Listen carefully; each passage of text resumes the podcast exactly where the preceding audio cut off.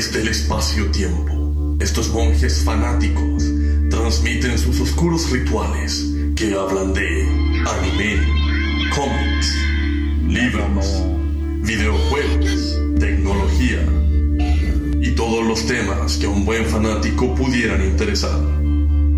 Bienvenidos a escuchar a sus locutores, Jovito y Tenagu. Los monjes fanáticos. Al aire! El aviso que estamos al aire. Ya, sí, está bien. Ya. Como aquí nadie va a presentar si yo no les digo. Después me dicen, presenta Ta- la estamos, weá, espera- po, weón. estamos esperando el 1, 2, 3, pues. 1, 2, 3. ¿qué otro tre- si ya tienen tre- 30 segundos ya de... Ven, sí, Bienvenidos a un nuevo programa. De nuevo, de nuevo, musical. basta de nuevo. Todo de nuevo. No, no, no, no, todo de nuevo. Así, desde cero, por favor, así haciéndolo bien. Ya. Un, dos, tres, ya. Bienvenidos a un nuevo programa musical de monjes fanáticos.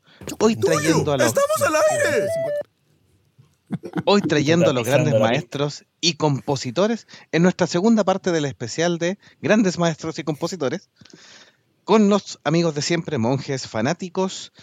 Y antes de saludar a los monjes, vamos a saludar al primero que nos acaba de saludar, que dice Ángel Araneda, dice, hola, buenas noches, y a David Marín, hola, hola, compositores de lo geek. Así que vamos a saludar ahí a nuestros eh, contertulios que están ahí eh, conectados primero.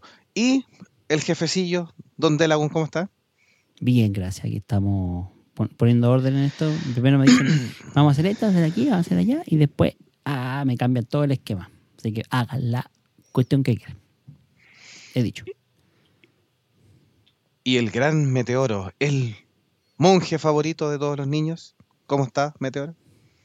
Bien, pues queridas ratitas del norte, roedores del sur y de la costa, un gran saludo, bienvenidos nuevamente a Monjes Fanáticos. Estoy aquí con mis colegas, como pueden ver, tratando de ordenar este, este programa. Gallinero. Tenemos el Cumpleaños gallinero, otro cumpleaños de mono. No, no hable mucho de mono porque recuerda que estamos con una, un Ah, embrote un poquito especial. En la- Bien, Quisiera preguntarle, antes de presentar a Monje Icónico, quisiera preguntarle precisamente, que él es nuestro más entendido en, en anatomía humana. Entiendo que es una enfermedad que es más eh, común, o lo escuché en la radio, esto no es invento mío, lo escuché en la radio, créeme, más común entre los homosexuales. Mira, está, en- está en estudio. Eh, no se sabe muy bien todavía cómo se contagia. No he escuchado que sea más común en los homosexuales. Se sospecha que es de transmisión sexual la versión actual, porque antes no había transmisión entre humanos, o a menos que hubiera contacto muy estrecho con las secreciones de estas De- pústulas que a la gente. Y típicamente era un contagio eh, zoonótico, o sea, había roedores y otras especies de animales que son reservorios del virus y que al interactuar con los humanos, de repente al morderlo, le podían contagiar la enfermedad. Eso es lo que sé, no, no he estudiado mucho el tema tampoco. No es muy frecuente O sea- que tuviera un caso de viruela del mono. Podríamos, podríamos inferir que alguien se culió un mono en África y por eso ocurrió esto. Es lo más seguro. Pero se- ¿Por qué- Se comieron un murciélago en China y salió el COVID, weón. Ahora se culiaron un mono en África y salió la, Pero, la viruela pero del ver, veamos, seamos inclusives. ¿Por qué no el mono podría haber sido el, el que agarró? También, un- no, sí, puta, sí, para los dos lados, pues, las dos bandas, pues, weón. Era bidireccional como los caracoles, weón. Así, andan ahí Claro. pegados, weón. Es la También, también sí. Es la misma. Oye, Bueno, ¿cómo- monje icónico, ¿cómo estáis, ¿Cómo llegamos a esto? Perdón, me perdí. Como de los compositores famosos llegamos a esto. me- me Es la contingencia, weón. Hay que hablar de actualidad. De hecho, Sí. vamos a hablar de actualidad, pero primero saludo a Icónico. Sí, sí, sí, sí. Muy buenas noches a todos los que nos escuchan, a queridos amigos monjes. Y sí, súper achacado porque después que hablamos de Evangelis, nos matamos. murió, Claro. Más, penca alcanzamos a hacer el episodio, duró tres o cuatro días más y chao. Te dije que no hiciera ahí el conjuro a los Doctor Strange, po, weón. ¿Viste? La cagaste, po, weón. Pobre Evangelis, y era joven. Mira, yo, yo soy más optimista y quiero pensar de que él era un fanático, como todos ¿De ustedes que fanáticos? escuchan este podcast, que hacemos este podcast, y quiso esperar a que los monjes le hicieran un, un homenaje, así como se merecía, y, y lo tuvo, y ahí ya pudo descansar en paz el querido Baño. Mira, por lo menos se murió de COVID, weón, porque si hubiera sido por la weá del mono, weón, puta. Pero bueno, eh. Vos cachai, po, weón. O sea, los Sí, po. rumores vuelan, weón. Y el artista, la vida bohemia, weón. La voy a no se bohemia, sabe, claro. weón. Pidió un mono a la, al, Como el mono acróstico, una wea así. estaba un mono a la tirado. copa. Saludamos a Eduardo Benítez que nos dice, hola monjes, saludos desde la helada Encarnación en Paraguay. Ángel Araneda nos decía efectivamente lo que señaló icónico, eh, hablaron en el capítulo anterior de Vangelis y al otro día se murió. Sospechoso, sospechoso. Esperamos que con el capítulo de hoy día no nos echemos ninguno, pero también en nuestra defensa hemos de señalar que muchos de nuestros homenajeados ya tienen harto años, así que probablemente Sí. están jugando los descuentos. Sobre todo, el- y ojalá no, no sea así, ojalá Hoy- que tío yo no pasé con eso. Sí. Hoy día estamos con los top más top, entonces los, los anteriores eran súper buenos, pero eran como los segundos, nuestros segundos. Y hoy día estamos con los top top, así que podemos cargarnos un peso Top, top, pesado. top, top, Y también queremos Espérate, espérate, reconocer... pero ojo, ojo. Nos van a decir, Jetta, si pasa algo de nuevo.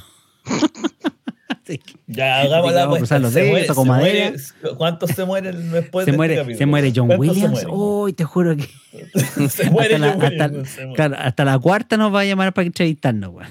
Se muere, se muere viruela del mono, weón, estoy seguro. se muere, weón. Y Eduardo Benita, hay que con- reconocer lo bueno, dice, quiero felicitar al productor general que subió el episodio anterior en tiempo récord. Ya estaba el domingo.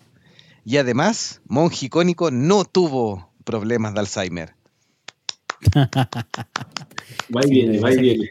Lo que pasa es que estamos eh, contratando un buen médico que lo diagnostique y lo trate. ¿Ya? Así que, y con la plata, la plata del Patreon le, le vamos a comprar las pastillas para la memoria. Sí, Oye, No sé si ¿ustedes que- vamos, al, vamos al callo de la cuestión. sí, pues partamos nomás. Ahí Partamos vamos saludando a los de demás.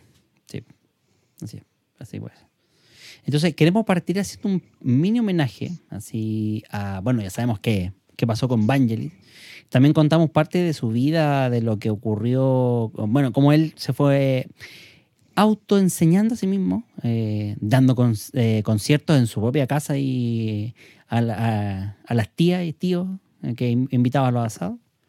Cómo es que fue experimentando con esto de los sonidos. Entonces, que queremos repetir brevemente algunos pasajes de, sus canciones más conocidas. Y mm, esta pe- pe- pequeña sección que lo voy a hacer yo, vamos a, tocar dos, tres películas en realidad, que son conocidas la, la música por, eh, por ser compuesta por Vangelis. Así que la primera, que yo creo que es la más conocida de todas, va a ir ahí y a ver si ustedes reconocen la película, porque sabemos que, que es Vangelis el compositor. Pero quiero que me digan qué película es esta canción.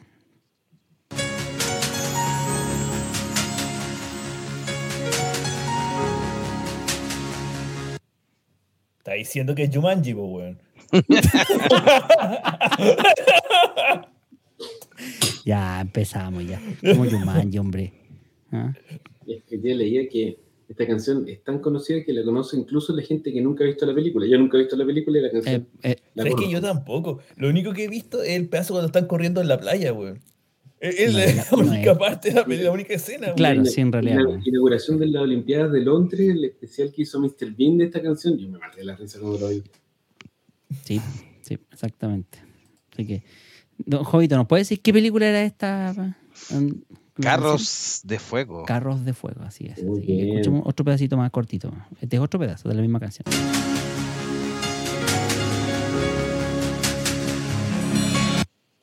Eh, eh, pero súper reconocida este tema, po. Esta canción Ah. también es común en las kermeses de colegio cuando van a premiar a alguien. Bueno, Esa sí, the Champions, que también es más que 8, güey. Es que si no es We Are the Champions, ponen esta weá así como para el homenaje, weón, al viejo que barría, weón, no weá así. Pero este es como versión, perdón, disculpe, me va a disculpar Vangelis, pero este como, como versión pajera, pues. la otra es como más rítmica, más potente, como tú, tú, tú, tú, tú, como súper dilatada la. Pero bueno. Sí. Ángela Araneda nos decía, respecto a la viruela del mono, escuché lo mismo de Meteoro, ya que salió en las noticias con respecto a los que se contagiaban más. David Marín nos decía la misión ahí, eh, dentro de, la, de las La misión, canciones. po. La misión. Obvio, po, weón, obvio. Don-. Sí, Sí, se cayó don David Marín, ahí le falló el oído. Y Ángela Araneda nos dijo, recordando mi infancia, cuando estuve en un grupo de teatro en básica, mi profesora tenía un cassette de Vangelis para entrar en personaje. Ahí está. Así. Cae- caída de carnet. Sí, y David Marín nos decía, algo salió en El Señor de las Moscas. Es que sí, pues, así como la. Había. ¿Cuál tema? No me acuerdo bien. El que salía en el, el- en un canal muy conocido aquí donde daban el informe El Tiempo y salió uno de los temas que recordaba. Que puso Doctor Icónico en el capítulo anterior. Entonces, también, pues, como eso mismo. ¿no? Ya se le olvidó que puso, weón. Nadie, nadie se acordaba, pues, nadie cachaba de, de qué película era. El tiempo. Pero bueno, ya. Está bien, pero salía en el tiempo, ya. Sí. Vamos no sé si a poner algo ¿les más de Vangelis. Sí, vamos, a ver si, a ver si reconocen esta, este tema de, de Vangelis.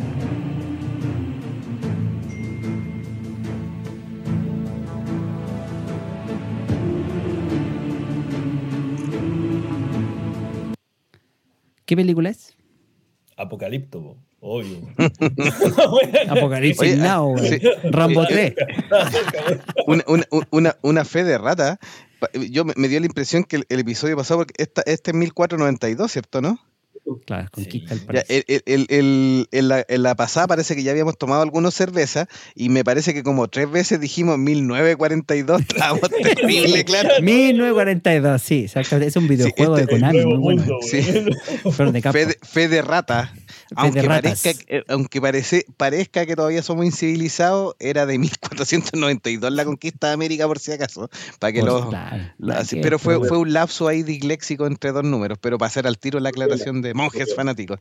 Sí, siglos menos, Está- da lo mismo. Estaba viendo el mensaje y pensé que no habían votado al stream, pero no, todavía no. Todavía seguimos al aire. Todavía no. Saludamos a Guille del canal Cutre. Le mandamos un gran abrazo porque nosotros hemos participado Sí, eh, con Delagun dos veces, por o, o yo dos veces y tres- o tres veces y, y Sí, Delagun también un par de veces. Sí, un par de Sí, veces. un gran abrazo. eh, lo invitamos a seguirlo en, en Twitch, principalmente a Canal Cutre, que normalmente si Guille nos, nos corrige, es los días miércoles siguen dando ahí, porque de repente yo me conecto Cutre. un ratito. El cine Cutre con algunos clásicos y algunas cosas así, pero gigantescas para reírse, con invitados bien estelares también. Ahí aparece el señor Christopher Kovacevic bien seguido y han tenido algunos otros invitados estrellas dentro de los amigos. Así que un gran abrazo, Guillermo, y bueno, gracias de nuevo por habernos invitado Oye, en esas ap- ocasiones. Así que Claro, aprovecho, lo invitamos. aprovecho el tiro. Sí, Sí. exactamente, justo lo iba a decir eso. A Lo queremos invitar aquí, a- primero, a continuar escuchando este episodio y segundo, a que nos pongamos de acuerdo para que en este día viernes, un viernes de pod, monje fanático, nos pongamos a ver una película cutre. Ahí. Así que lo dejo invitado al canal. Sí, que don. Guillermo nos recomienda. teníamos- Sí.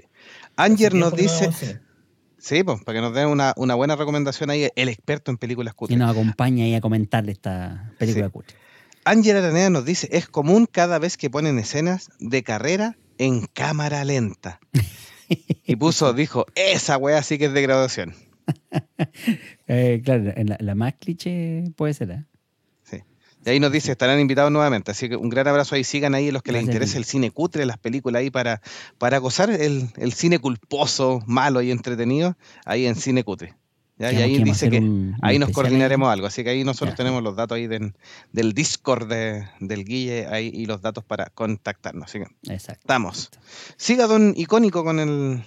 Con... Miren, vamos a, a retomar entonces nuestro, nuestro concurso de la semana pasada. Eh, recordando, nos quedan los cuatro primeros Pero, lugares. pero, oye, pero quedó un tema, quedó un tema de Evangelins. Ah, perdón, perdón, perdón. perdón, que me dieron- Quedó uno Ah, más. Yo, este eh, debería ser súper fanático para cacharlo. ¿Cómo no lo van a cachar? La pieza Culmine, la más conocida de todas. Escucha.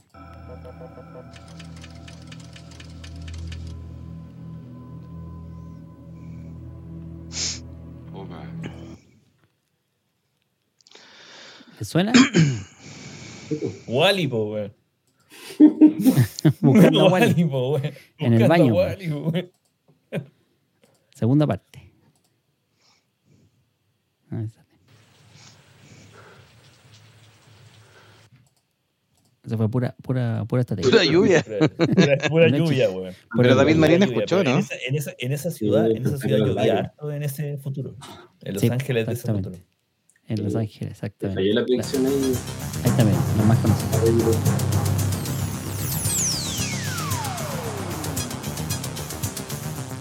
Ahora sí ya se ya ¿Sabes qué? De- Yo debo confesar como medio sueño frustrado, ñoño, es que querer ser un Blade Runner, weón. Así como Deckard. Es como. No, O como la chica esa que. no, yo creo que sería como el chino, weón, que hacía... Pero versión china. origami. Cada vez, cada vez que mat, mat- eh, retiraría, porque no se mataban, se retiraban. Cada vez que retirara un Nexus 6 así como icónico, dejaría un origami al lado, un chanchito. Una weá así como. Chanchito. Es como típica fantasía de psicópata, querido Meteoro, porque queréis matar gente, pero que no sea gente, para que pase piola, de manera legal. Claro, que no se te. Claro, siempre, tiene que haber algún vacío legal que te ayude a hacer este tipo de cosas. Claro. Así es. Pues bueno, David Marín ya lo había chuntado, ya pues, efectivamente era la icónica Blade Runner.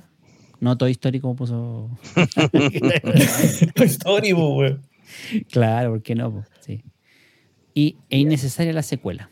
Bueno, aquí se va a poner a pelear con Jovita. Yo, yo me corro. No, ¿no? no, no, no, no empecé. No, empecé, no, No, empecé. no, no, no, no. Aquí David Marín, no, la secuela es está maravillosa ahí lo que hizo Denis Villeneuve. Yo también la encontré excelente, Sí. weón. Sí. ¿Qué está, qué está hablando ese weón? No tiene idea de la callampa, weón. Ya, ya, ya. Por favor. Basta de hacer lo tuyo, Metero. Basta. disfrutadas por separado. O sea, si tú quieres no ver la secuela, no es problema, son absolutamente autoconcluyentes. Yo, no- yo creo que se pueden hablar por separado. Y a mí también me gustó la secuela, la encontré súper buena. Bueno, ahora sí, ¿les parece si nos ponemos en. nos ponemos Vaya con Dios, sí. Vangelis, vamos a terminar este pequeño homenaje, ya se murió, así que ya se lo deben estar comiendo los gusanos, pero están comiendo carne de primera. Así que gracias Todavía por no todo. muy luego. Pero bueno, Gracias por todo. Vuelvo a insistir Ya, nuevamente de que por favor, eh, queridos compositores que están escuchando este podcast, no se mueran después de esto, por favor. Amén. Sí. Entonces, eh, vamos a, a retomar nuestro concurso de reconocer las canciones. Vamos a hablar de los cuatro compositores que quedaron en los primeros lugares en la encuesta que ustedes mismos fanáticos respondieron en Facebook hace una semana. Y vamos a tirar un par de bonus tracks que se nos quedaron fuera o que quizás no son tan conocidos, pero que de repente está bueno darle un poco de, de reconocimiento porque son muy buenos lo que hacen. Eh, ¿Les parece si hacemos un, un pequeño recuerdo cómo era la dinámica? Tengo Me un, parece, un vamos. track que pudiera ser eh, bueno para empezar. Les voy a tirar cinco pedacitos de canciones, de películas o series eh, que son eh, musicalizadas por este compositor.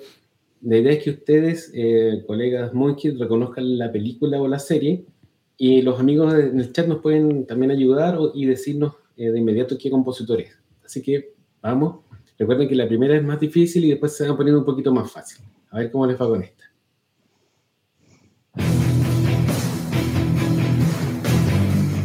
La roca, la lucha libre. No, no, no. no. Pensé lo mismo. Así viene entrando Triple H, weón. Claro, Triple H, no sé, algo así. Ya, ustedes me dicen, ¿la pongo de nuevo o vamos con la siguiente? ¿Jovito la reconoció o no la reconoció? Ni Jovito? idea, ni Ni idea. idea, Además que me, me- me preguntan a mí, yo tengo pésimo oído, me cuesta reconocerlo. Esta es una de mis falencias. De hecho, yo, mi señora esposa, que le mando un besito, es mi Gutlitzer personal porque a mí me cuesta un poco reconocer las músicas, las confundo harto. No, pero esta, esta es No. demasiado corta como para, para apreciar un poco más. Sí, repente, esto de reconocer las canciones con que mira, lo voy a tirar de nuevo y si no saben, seguimos al tiro con la, con la Ya.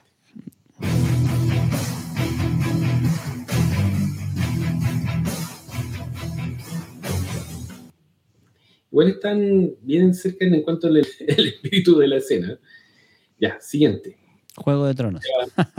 ya. Ya va, siguiente.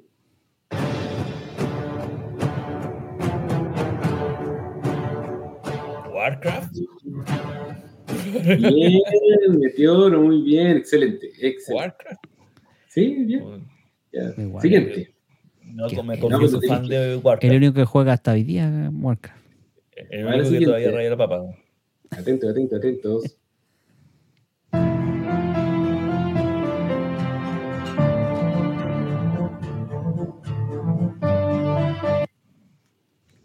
Aquí Jovito debería saber. Puta, Eh. Otro, otro Ya, RPG Game of ñoño que Thrones, ¿no? jugó icónico, weón. Otro ¿No era el Game que jugaba icónico, weón, cuando chico, weón. No era el game, no, insisto, no era el Game no, of Thrones. eres, no eres el primero que se confunde. Que aquí la probé en la casa y también me dijeron Game of Thrones. Ya. ¿El Game of Thrones? No. Bien, David Marín Vega sacando la cara. Westworld. Muy bien, David. Mm. Una T, Westworld.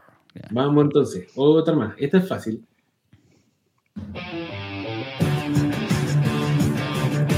Los indestructibles. Sí, me imagino a Statham con Stallone caminando por la calle con esta canción, güey. ¿Tampoco lo vistieron? No. Déjeme leer un poquito bien. chat. Dice, Eduardo Benítez decía, hoy voy a estar como meteoro con el mal oído que tengo. Voy a dar solo respuestas erróneas. David Marín nos decía, salió un Juego de Tronos y ahí puso el nombre que puede ser, que no sé si es ahí. Solo de ahí lo ubico. Eduardo Benítez nos decía algo tipo 300. Le achuntó ahí a Westworld don David Marín. Eh, Mauro Dar nos dice, lo que lo saludamos también, nos dice Westworld ahí que nos está escuchando en el Está Twitch. sí. Sí. Anger Aranea dice Titanes, del Pacífico, del ¿sí? Muy bien, Sí. excelente. Ah, muy bien, felicitaciones. Y ahí está Pacific Ring también, David Marín, que le ha hecho un- Yo Claro. estoy aquí No, totalmente al debe. Me voy a Lo único que caché fue Warcraft, weón. Lo único que No, caché yo fue. Warcraft. Ni uno. Ya la última y después ya podemos decir de quién se trata. El, el chat que digan quién es el compositor. Ah, esa es la del Guatón Esta de-. Sí, la de- la de Guatón Martin, sí. Del, del Game of Thrones. Esta es la versión de los Simpsons. Ya. ¿Se acuerdan quién es entonces el compositor de todo esto? No. No, solo sé que esa es del Game of Thrones. Juan Pérez. ah, no. Ramin Djawadi. Muy bien a los eh, participantes del chat que lo supieron. Don, don David Marín se lleva su ratita. Eh, Sí. Don Mauro Dac también se lleva su ratita. De peluche libre de virus. Y An- Anger dice medio pericote. very good. Bueno, pero ya Sí. quedó claro cuál era la, la dinámica, God, ¿cierto? sí, God decía ahí Guillermo decía Pereira también. sí. El, ga- el Game of Thrones. Sí. Ahora nos vamos a ir con uno que es un poco más conocido. Por favor, colegas, no me, no me defrauden. Este tampoco estaba en el ranking. ¿eh? Este Es es el, otro bonus- este es el, del- el segundo bonus track, ¿cierto? el segundo bonus track. Sí, Este Ya. me pidieron, me retaron, que no lo habíamos puesto, así que tuvimos que... Incluirlo como bonus. Sí, ya vamos a partir lo mismo, con la más difícil primero y después nos vamos a ir poniendo más fácil, ¿ok? Allá va. Y-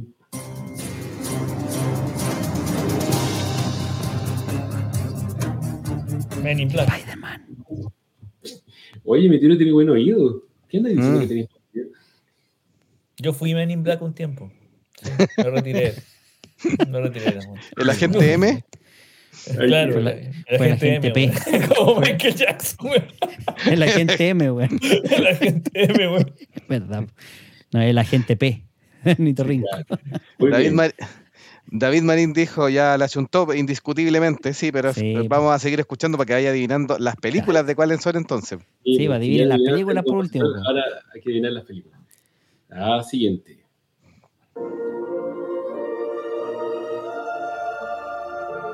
Hermanos de pene, va, hermanos de tijera, perdón. El Edward. joven manos de, de tijera, Edward. Nick- Penis Khan. Penis Sí. Khan. Oye, este sí que lo Esa, es la versión que dan en Venus coro. Channel, lo siento. Claro. Ya. Va otra, va otra. Beetlejuice. También. no lo digáis tres Sí, veces porque va a aparecer babeando weón, en su ovni. Oye, muy bien. Está interna, perdón. Sí. Le quiero recordar a mis colegas monjes que si hablan en el momento que suena la música se corta. Así que por favor, espérense a que termine y Sí. es que aquí yo ya David- estas tres ya sabemos quién es, pues weón, si este weón de verdad que lo conoce todo el mundo. No, pero Sí. que escuchen el rey. David Marín y Ángel Arnea le han achuntado ahí al joven manos de tijera y a Beetlejuice. Claro, y a Beetlejuice. Sí. bien. El juguito de escarabajo. Le han chuntado todas y ahora vienen las que se Y Guillermo. Pereira nos pone el joven manos de sopapo. También eso es más útil, po. Se te tapa el baño y ya tenéis con quién, a quién acudir. Y Ahí va otra. Atentos. La última, ¿no? No sé.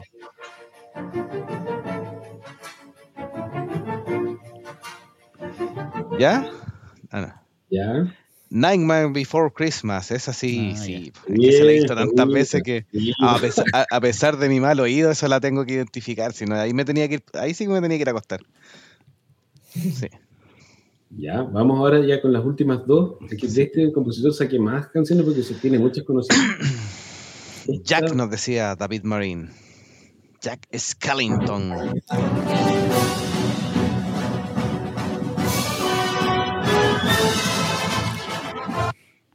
El Venganza. El Venganza, claro. El Venganza. La versión más antigua, sí. La versión original, pues, del La Venganza. versión 89. Ah. Pero paréntesis, de todas las, las músicas de Batman, yo creo que este es el más reconocible Sí. y que ha marcado época y recordado por todo el mundo. Sí, es verdad. Y la última, la más conocida, según yo, de este compositor. Aquí, el que no la sepa,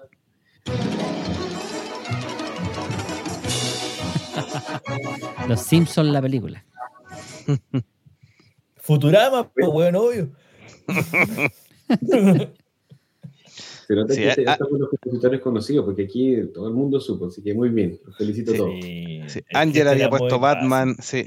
Guillermo nos puso ahí también la de Keaton, sí, Batman, la, de, Keaton, la efectivamente. primera. O sea, la David Marín nos dijo los amarillos y Anger los Simpsons. Tommy Daly nos puso Tommy de Daly. Mi Dali, po, Scratch. ¿Cómo, cómo?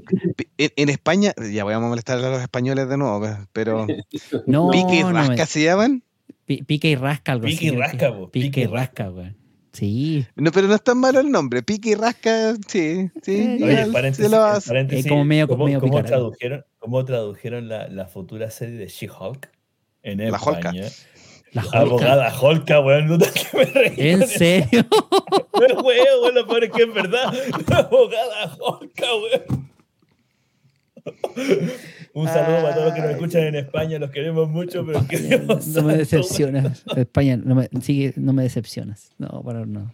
Oye, aquí podemos hablar de Danny Elfman. Yo creo que él hay que darle un poquito más de, de, De, de- atención de contexto. Sí. Sí, importante. Bueno, a ver si quieren conversemos un poquito más de la vida de Danny Elfman ahí, así.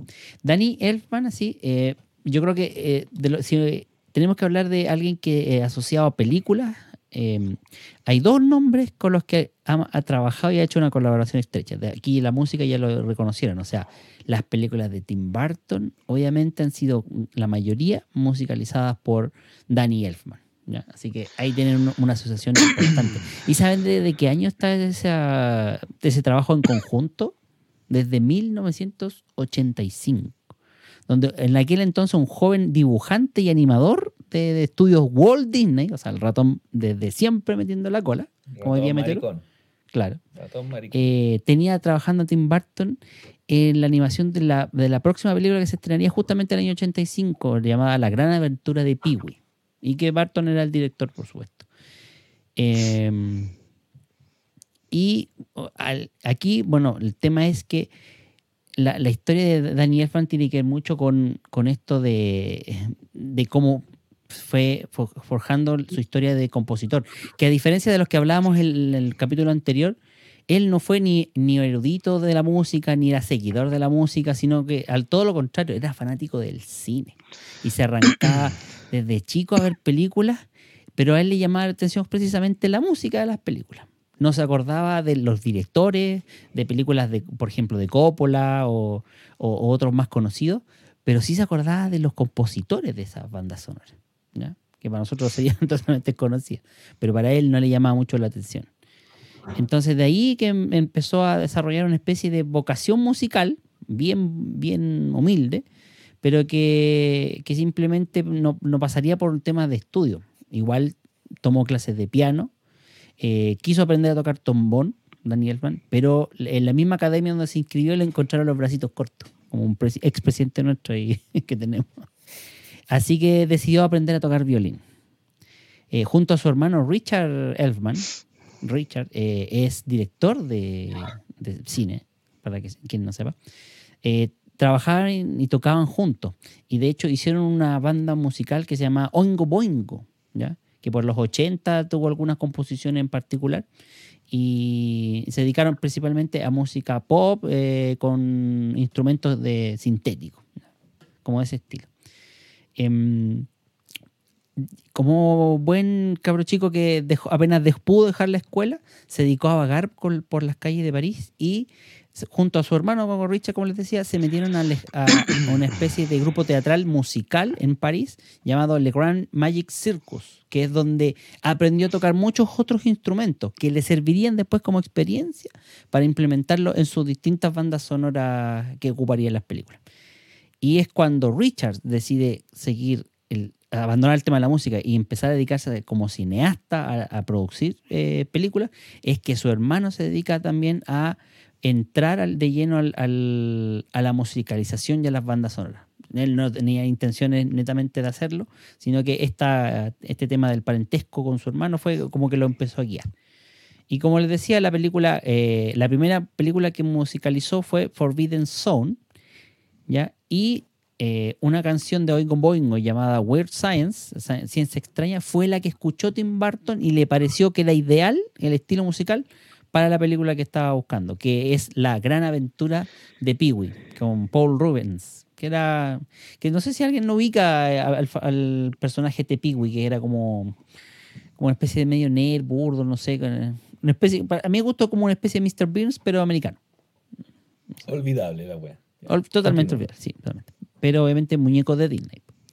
Y ese sería, el, en- en- como les digo, el, el comienzo de Danny Elfman en su relación con, con el cine y finalmente con las andanzas con el señor Barton. Y además, eh, otro nombre que yo les estaba por mencionar también, como para finalizar un poquito esta mini biografía, es que ha tenido muchas eh, colaboraciones también con Sam Raimi. De hecho, musicalizó todas las películas, la 1, 2 y 3 de El Hombre Añaña. Y Darkman. Darkman y también, eh, sí. el Doctor Strange y el multiverso de la locura. Ahora, La Liga de la. Justicia. Age of Ultron. No Entonces, sé, pero hablando de, de Sam Raimi. Sí, no, claro. Pero, por ejemplo, ahí mencionamos algunas cosas que no... no eh, por ejemplo, Icónico puso varias de los 80 y 90, pero en los últimos, como bien decían, eh, Doctor Strange y Multiverso de la Locura fue lo último que hizo. Eh, Men in Black Internacional, y de ahí todas las Men in Black hacia atrás.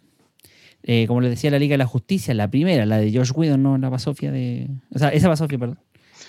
Avengers era Ultron, ¿ya? que es la, más malita de, la, de todas las De las tres. Claro. Sombras Tenebrosas. Ahí tenemos otra colaboración con Barton. Alicia en el País de las Maravillas. Hizo Terminator La Salvación, que de salvación no tenía nada, pero bueno. Mm, No pasó sin pena ni gloria. Ah, Salvó el fin de mes. pues. Claro. Hellboy, Hellboy 2. No son malas películas, son Sí. buenas. La telaraña de Charlotte. También musicalizó la, te- la telaraña de Charlotte. Y Charlie y la fábrica de chocolate. Entre, por, por no decir otras más. pues, El cadáver de la Con novia Johnny. Depp cuando todavía le pegaba a Amber Heard, o al revés, cuando Amber Heard No, todavía le pegaba a Johnny Depp. No, pero eso fue después. Estaba- yo creo que estaba casado con Vanessa Paradis todavía en ese Sí, época. Ya, pero sí, para eso tenemos un capítulo de Johnny Depp. Dos Así. capítulos atrás. Que no estuvo. No, no estuve. Eso, pues eso es lo que podemos contar de, de Danny Elfman. ¿Te parece si leemos el chat antes de pasar al siguiente compositor? Así es, me parece. David Marín nos puso Tengo dudas. La serie de Flash de Tierra 90 también la compuso Elfman. Sí. Sí, El tema original, sí, también. Sí. Sí. Y España dice, no espero nada de ti. O sea, Anger Araneda dice, España no espero nada de ti y aún así logra decepcionarme. A todo gas, a todo gas. Van a todo gas con las traducciones. Eduardo Benítez dice, miren, que no es lo mismo vagar por las calles de París mil veces mejor que vagar por las calles de Asunción.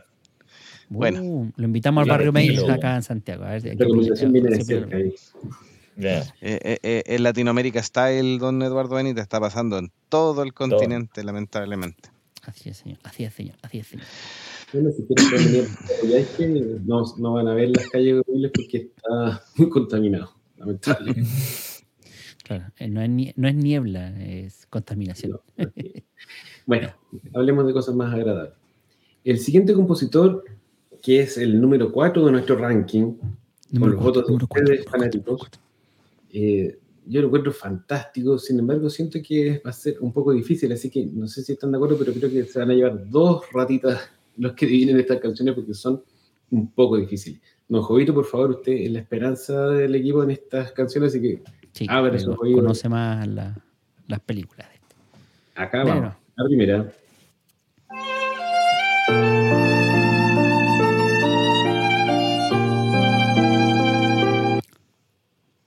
¿Puedo decirlo? yo? Está, está difícil.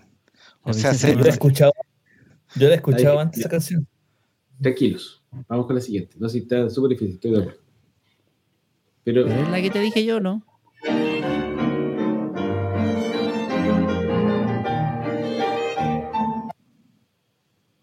nada todavía. No, Me huele, esa- me huele esa- a esa- oriental la wea. Me huele a No, no, sí, no sé sí. Ese es del Muy castillo bien. ambulante, pues, ¿no? Sí. Muy bien, excelente. ¿Ya?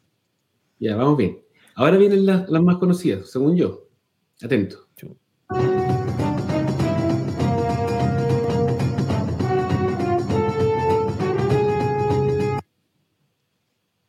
Fuck was that? no. No, no cacho cuál es. Ya. Siguiente.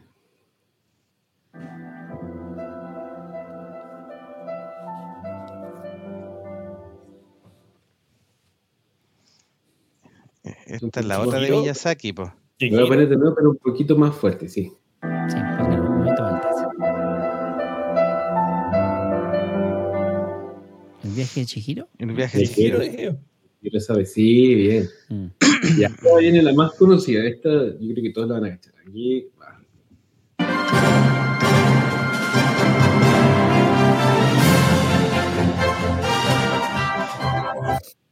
Tonarino no Totoro. Bien. Puta, yo nunca vi Totoro, me carga, weón. Nada, Mi vecino Totoro. Sí. Ya le chuntaron ahí en el, en el chat. Aprovechamos a saludar a Bere que nos decía buenas, buenas Bere que llegó. Bien, Eh, bienvenida, Dice, el monje meteoro se va a poner sentimental. Y David Marín ya le achuntó ahí, había alguien más. Eh, Anger dice, me suena a Bebop. No, este es el No. otro. Así que Ah, ahí le habían achuntado efectivamente a Totoro. Sí. Muy bien. La primera que no, la que no supieron era de Porco Rosso. La ¿Ya? segunda, Ay. efectivamente, es del Castillo Ambulante de Hall. La tercera, que no se acordaron, yo pensé que se iban a acordar. Era de la princesa Mononoke. ¿Ya? Puta la Después wea. el viaje de Chihiro y la última, Totoro. Muy bien. Está bien. ¿Qué podemos decir Tonarino de, no Totoro. de este De compositor? Toronino no Totoro, sí. De Yoe Hi- Hisaishi. O, me- Yoe o mejor dicho, como le puso su mamá, Mamoru Fujisawa. Es el nombre verdadero de Yoe Hisaishi. ¿ya? Nacido el 6 de diciembre de 1950 en Nagano, Japón. Comenzó, como todos los otros que hemos conversado, excepto Iron Man, a los cuatro años tocando violín, imagínense. ¿ya? Y a partir de ahí descubre su pasión por la música. ¿ya? Eh, ¿Qué podemos decir de su carrera? Así rápidamente. Más de 100 bandas sonoras distintas y álbumes desde el año 1981 componiendo. Así que se destaca principalmente por, por sus colaboraciones con Hayao Miyazaki, el estudio de animación Ghibli. ¿ya? Eh, las más reconocidas, como bien dice icónico, Princesa Mononoke, Viaje de Chihiro. Eh, Se te olvidó poner una del Viento se levanta. También ahí Wind Rise. Wind. Aunque la, la música puede que no sea muy, muy conocida. Castilla Ambulante, el, mi amigo Totoro, mi vecino Totoro. Así que, bueno. Y también la trabajaba en un par de películas, sobre todo en la película Despedidas, que fue la ganadora de los premios Oscar en el año 2009, como mejor película de no habla inglesa, como película extranjera. Muy, muy recomendada esa película. Sí, Okuribito en japonés y Okuribito. Despedidas o Departures. Departures, Es claro, Despedidas. Muy sí. Sí, sí. Bueno, tiene, así brevemente de, hablemos de su música, tiene una influencia muy del clasicismo europeo, esto de, las de los eh, clásicos, Mozart, Bizet, Schubert. etcétera, Schubert, y de tradición, de música tradicional japonesa. Entonces hace esta mezcla de estos dos temas muy, muy eh, eh, conservadores y hace un, un- con un enfoque minimalista y, y aplicando instrumentos eh, de electrónica. eh, más bien hace como unas mix que, que son los que escuchamos habitualmente en las composiciones de Hisaichi. ¿Ya? Y una curiosidad. ¿Ah? ¿Qué vas a decir. Gregorio? Ya, y la única curiosidad que encontré así como interesante es que además de sus trabajos en video, en animación y en películas, también fue quien musicalizó la banda sonora del juego de PlayStation 1 Parasite que Tremendo como- juego. Tremendo juego, una joyita Cierto perdida es. de esa en el limbo. Joe Hisachi hizo la música de Genesis Climber Mospeada. Es un anime de los años 80 que en, en Occidente fue adaptado como parte de Robotech. La tercera Claro, generación de tercera Robotech. generación. La versión original en japonés tiene música de Joe Hisachi. Sí. A mí me Sí. encanta Joe Hisashi, es de esos compositores de música de películas que yo pongo de repente para escucharle la música nomás. ah, Es tan buena la música que uno la puede escuchar sin, sin tener la película. Y es muy variado, encuentro que tiene eh, las bandas sonoras de sus distintas películas son súper distintas y, y bien reconocibles. En que tiene obviamente un estilo que es muy característico. Eh, me acordaba con eso que dijo Delagun de la música electrónica, la banda sonora de Náusica, que es de, de las más viejas que nosotros conocemos, es mucha música electrónica como de los años 70. Y las más nuevas son música orquestada, así como de gran orquesta. Eh, si tú buscas en YouTube, hay muchos de sus conciertos en vivo con grandes orquestas en distintos lugares del mundo y suena, pero muy, muy fantástico. Y es uno de los músicos vivos que me encantaría ver en vivo alguna vez. Claro, ahí Y tiene aparece 72 años, así que por favor no te mueras, Joe Hisashi, después que hagamos este programa, porque Mira la parca. Sí, claro, la parca, el meteoro de la parca, sí. No fue, meteoro no fuiste tú, ¿cierto? No me acuerdo. Bueno, bueno, vamos al siguiente compositor, ¿les parece? Este, eh, este compositor yo creo que debe ser, bueno, quedó número 3 en el ranking, eh, sin embargo debe ser de los compositores más famosos hoy en día. Eh, tiene muchas películas, muchísimas películas muy Muy conocidas. populares, sí. Sí, el problema que encuentro yo es que muchas de sus películas más nuevas, la música es muy, muy ambientada y tiene bueno, pocas melodías más reconocibles, entonces cuesta seleccionar un segmento de pocos segundos que sea característico. Pero vamos a ver cómo nos va con esta. Vamos con la más difícil, atentos.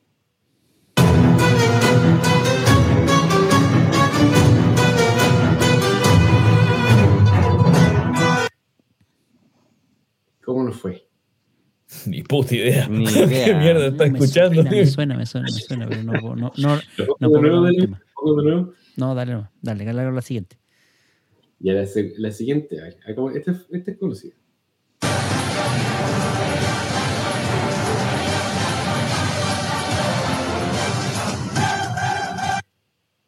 Final Fantasy VII. no, oiga, wea, aquí se me pasó por la cabeza. Mira, creo saber qué película es, pero no sé si escogiste la, más- la más Si no es Los. Piratas del Caribe, no sé qué. Ah, no, dila, dila, dila, dila, dila, dila. ¿Ah? ¿El Rey. León? Muy bien. Sí. Lo que pasa es que de la banda sonora del Rey León, la, la mitad de las canciones son de un compositor y la otra mitad la- son sí. de este. No es, no Entonces- es completa, sí es verdad. Sí, Entonces sí, las sí. más conocidas no son de él. No son de él. Sí, de hecho, los temas que todo el mundo canta no son de él, sí. La musicalización es de Daniel, eh, perdón, de... Eh, ¿De eh, qué eh, vamos a sí, sí, sí, sí. Iba a decir Daniel, no, no hay que- Russell Crowe. Y ahora sí, fíjalo. Era Russell Crowe con Gladiators. Muy bien, muy bien. Me encanta esa sonora, es genial, completita. weón. Mira ahí en el chat, vieron la primera. ¿eh? La primera es de Sherlock Holmes. Sherlock Holmes, mira. Sí, sí. Ah, esa es bien, la de David, la. Ya. David Eh, SS nos Downey puso Jr. la primera de Sherlock Holmes, las nuevas. Esa de Robert. Downey Jr. Bueno, me encantaría que hicieran una tercera parte, la encuentro súper divertida. Sí. Ya, aquí va otra, atentos.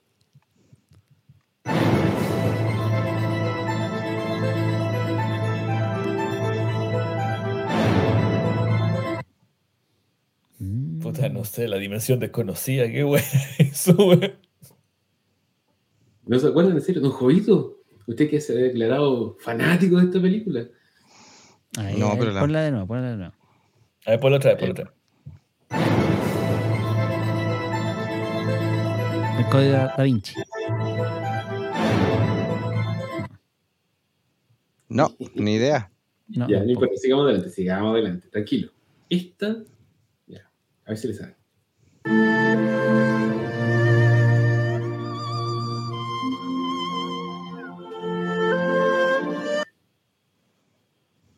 Súper variadas la- las canciones, ¿ah? Sí, eh, tiene muchos estilos distintos. Mulan, güey, no sé. ¿No se, no se acordaron? La voy a poner de nuevo.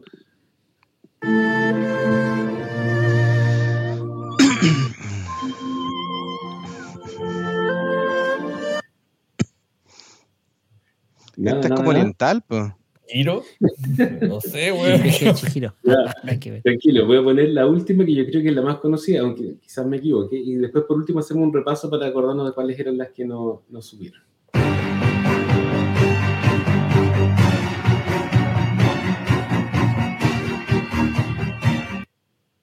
Yo no tengo idea, weón. No sé de dónde sacaste Esa esta no wea. es la weón. más conocida de. Perdóname, pero te puedo presentar como 10 canciones más conocidas que esa. po. Este, este es de El Tío de Icónico. que toca en cumpleaños y fiestas infantiles. Ah, ya. ya, yo ya dije Claro. antes de empezar este programa, dije, háganlo. Hagamos un repaso. Hagamos un repaso. Ya. Ver, la dígalo. quiero- La primera era de esta, de Sherlock Holmes. Muy bien. Sherlock Holmes, sí, ya. Segunda.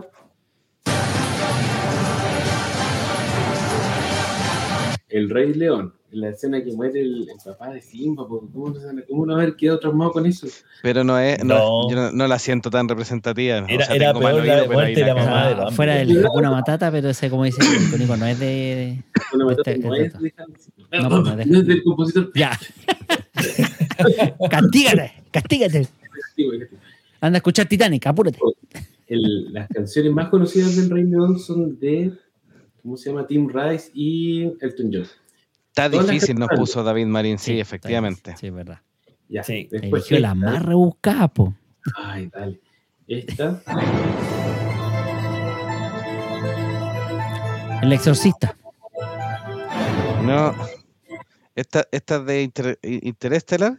Bien, ¿te acordaste? Mira, po, Sí, pero está muy difícil po. porque es poco reconocible ese. eh, sí. Ese pedazo. Ese- ese- no, de hecho, hay uno que es no- más no. lento y, y es más, más Lo reconocible reconocí que mejor. De Interstellar, sí, hay una canción que la reconocí mejor. me han criticado lo, siempre lo mismo. Yo le voy a decir lo mismo que le dije la semana pasada. Son 7 segundos. Si tú pones de repente la canción más conocida en 7 segundos, como es tan lenta, te cae una nota o dos. Entonces no alcanzáis ni a cachar la melodía ni En Interestelar te creo. el pedacito rápido y tratar de que sea una escena más reconocida.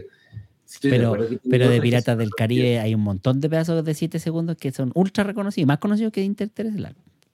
Te dejo- ahí te la dejo. Me voy. Sí, bueno, pues no me gusta mucho. Bueno, siguiente. Ahí está. Ahí está el problema. Esta no tengo idea. El último samurái. no, esta es de Kung Fu No. Kung Fu Panda era De Kung oriental. Fu Panda, Ah, mira. con razón, po. ¿Quién ve Kung Fu Panda? Bueno, Ni en el chat, ni en el chat Jack le Black, po. chuntaron, po. Es buenísima Kung Fu Panda. ¿Cómo no les va a gustar? No sé, a mí me gusta, pero no la reconocí la canción. Pero no es la más conocida de. Bueno, Créeme que no pierdo mi tiempo en weón. La, la más reconocida es Everybody Loves Kung Fu, Fu Fighting. Sí, po. La última, la última, esta.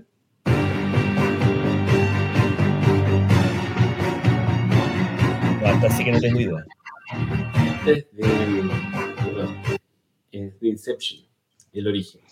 Mm. Ah, no, no, la, que la música de Inception es difícil. No, no la podía La, escuchar la así del música, aire. la música de decir, Inception sí, no tiene música. Es el. No, no, pensé de- en DiCaprio, weón, con esa música. No. No. Pensé en Titanic cuando se está hundiendo así. Tengo otra de este compositor que la, la había sacado, la había puesto y la saqué después porque es muy lenta. Pero miren, la voy a mostrar para que entiendan a lo que me refiero con que es difícil de repente captar el, el pedacito reconocible en una melodía muy lenta. Escuchen.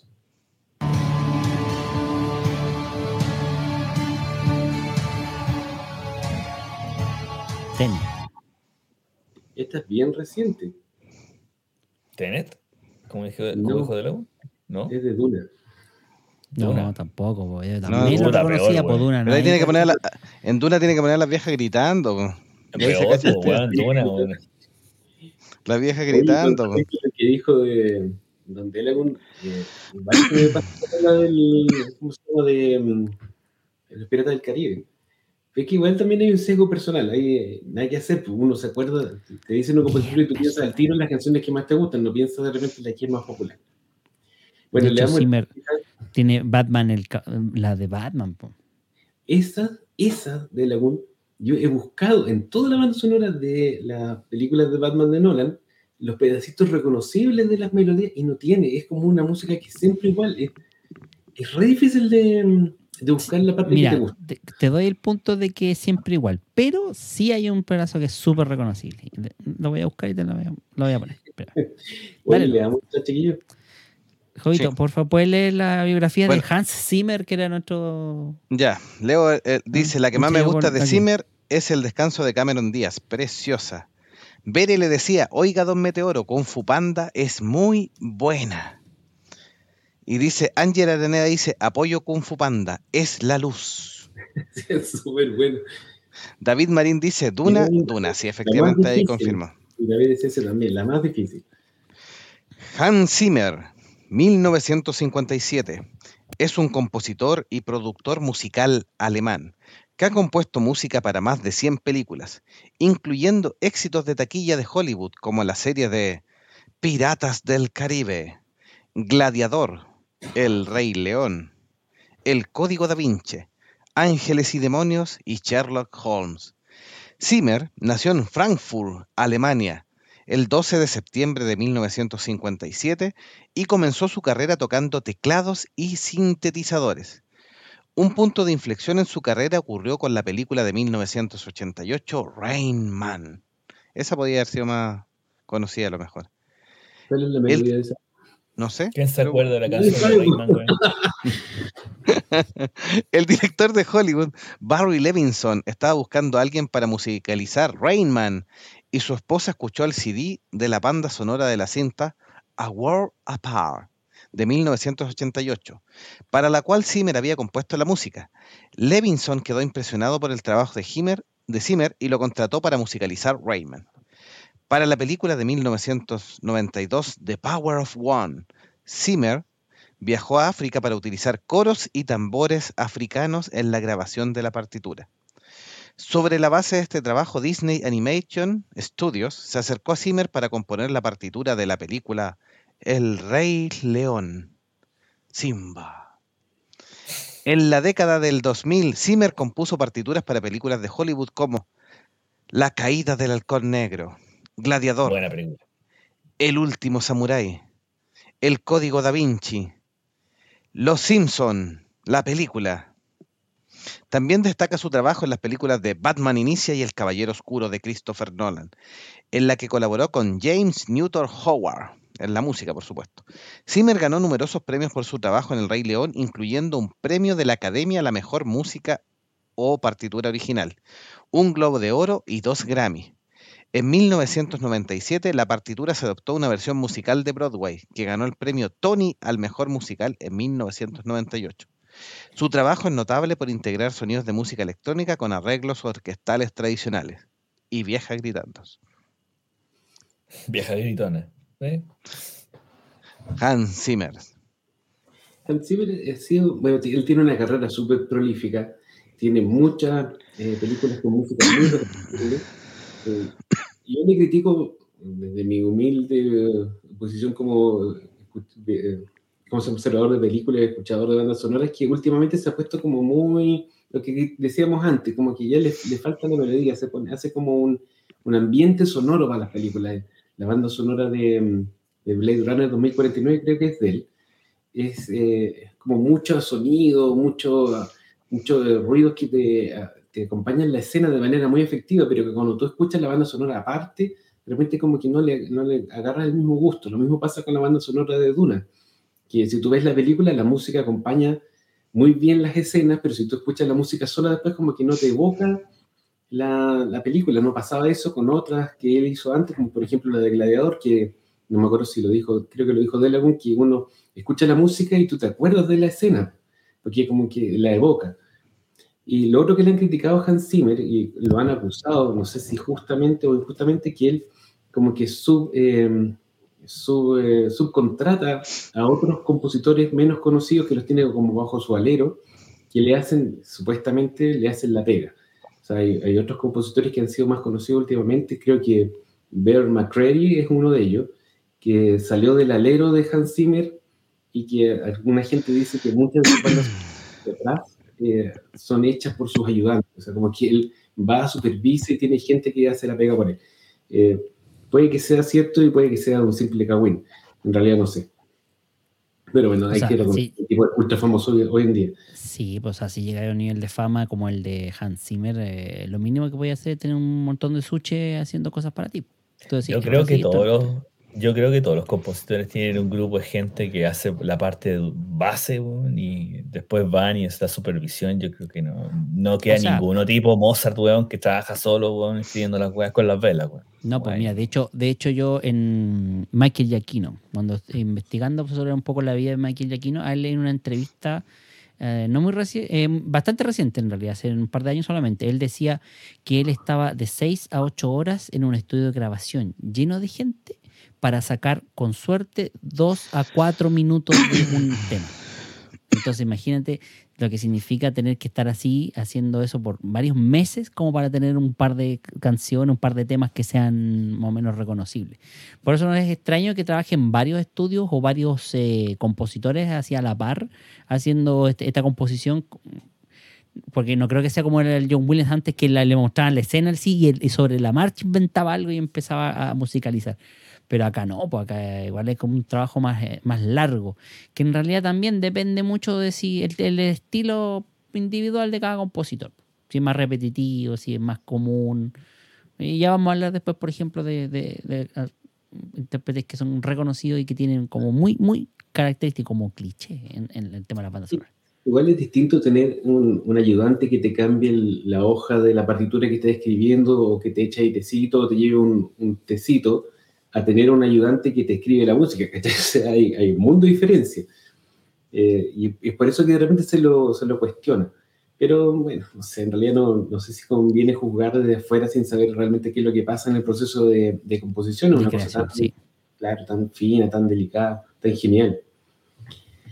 Bueno, quiero, quiero poner, quiero poner un poquito este tema, el tema que estábamos hablando recién. Miren, a ver, espérame, espérame, ¿dónde se me quedó el guarén? Aquí estamos.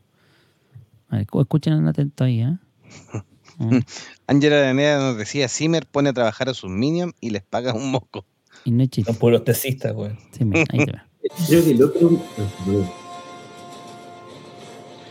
Pero eso lo reconocí como Batman. Ocho segundos. Eso lo reconocí como Batman. Ya es como la, es como la parte principal de, esa- partitura, es justo la parte que pusiste tú. Es que claro, lo que dice Icónico es cierto. Si tú empiezas a analizar toda esta banda sonora, es como que vas repitiendo esto, tiene como unos, unos entradas largas y como que va metiendo de un instrumento por vez. De hecho, esta intro pasa como de un minuto y medio antes de llegar a este clímax. Que empieza, aquí empieza recién el clímax de, de la canción. Pero tiene como ese pedacito que es como súper reconocible hasta el cansancio. De hecho, en la película después, esta misma parte del como el, el increchendo, en donde se pega como un salto en la- en el tema, es súper eh, repetitivo en la película. Como hacerle como de intro, de cuando Batman llega, ¡pum! Suena. "No". Sí. Por eso es reconocible. Oye, ¿les parece si pasamos al siguiente compositor? Dele. Ya. Ya, este, les voy a adelantar al tiro, bueno, este es el número 2 de nuestro ranking, eh, no es cualquiera. Nosotros hicimos esta encuesta, pusimos ahí creo que 11, o pusimos 8, perdón, 8 mm, compositores y este salió segundo, fue el segundo que tuvo más votos. Eh, sin embargo, las dos primeras películas yo creo que les van a costar, son un poco desconocidas. Así que les voy a dar un poco de pista. La primera es eh, una película, yo la seleccioné, si, si bien la banda sonora no es la más conocida, porque es la que más acerca al tipo de películas que siempre vemos en este podcast. Es de ciencia ficción y de terror.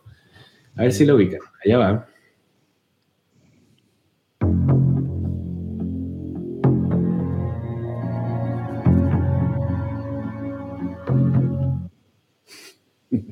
Sí, no, aquí está difícil porque este autor no con- tan conocida.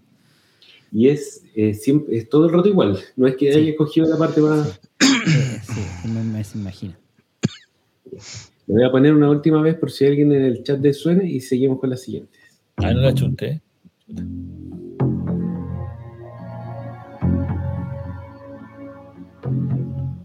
No es la de Halloween, pero la de Halloween se parece.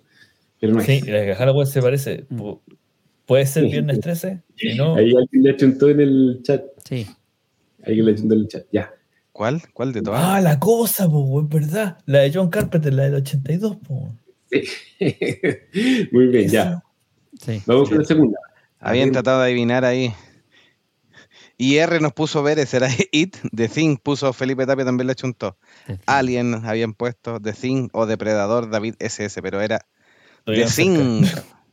The Thing. De la siguiente, la- le voy a dar una pista. Es de una película italiana que nadie ha visto, pero también sale en un videojuego muy conocido. Así que a ver si lo ubican.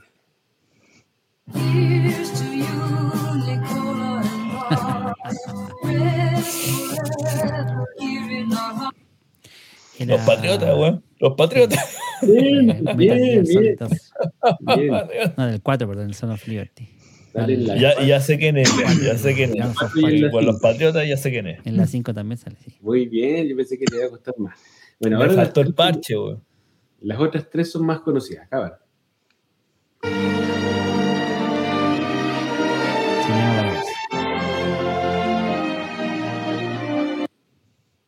Muy bien. Muy bien, dale bueno, que le recuerdo que tiene que esperar que termine la melodía antes de Que era Cinema Paradiso, o sea. Sí, la Sí. favorita de mi señora. Ahí. He visto.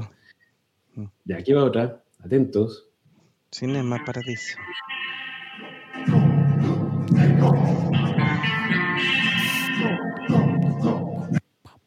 El No, bueno, el malo no, y el feo, no. po, weón. Muy bien. Como Spaghetti bien western por todos lados, po. Ya, Y la última, aquí va.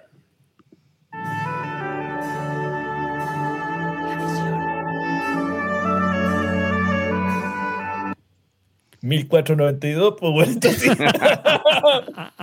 1942. 1942, weón. Esa, esa, esa es como la clásica, es como la clásica de Morricone, pero es como que Sí, cuesta de repente situarla exactamente en la película. ¿En qué película es? El- Claro, ¿y qué es lo Yo- que ¿En qué parte de la película está esta? El boy de Gabriel se llama esta canción, ¿cierto? Sí, cuando llega el de personaje de Robert De Niro a la selva y en- se encuentra con el monje eh, Gabriel, está tocando el oboe ahí al lado de... El- claro, directamente. Esta película es súper buena, yo la vi una sola vez hace muchos años. es súper, eh, ¿Y cuesta encontrarla? ¿En qué, ¿En qué servicio streaming está? Porque cuesta encontrar la misión. en ese entonces la vi arrendada en el blockbuster. Ah, sí. la misión, David Marín. Entonces, el bueno y el malo y el feo, la habían achuntado aquí bastante. David Marín, Sí, Sí, ahí. David SS, Ennio Morricone. claro. O sea, desde La que David Marín dice la Ah, escena del curita. En Torrent. ¿Dónde la vio? En Torrent. Po, weón. Gracias, tío Torres. A la vanguardia. Eh, ¿Qué podemos decir de este gran compositor? Ya, aquí me voy a alargar un poco porque en realidad tiene una, una interesante vida. ¿eh? Aquí, para que vean aquí lo que, lo que ha hecho Morricone. Nacido en Roma en 1928 en el seno de toda una familia musical. ¿ah? Su padre era trompetista de jazz.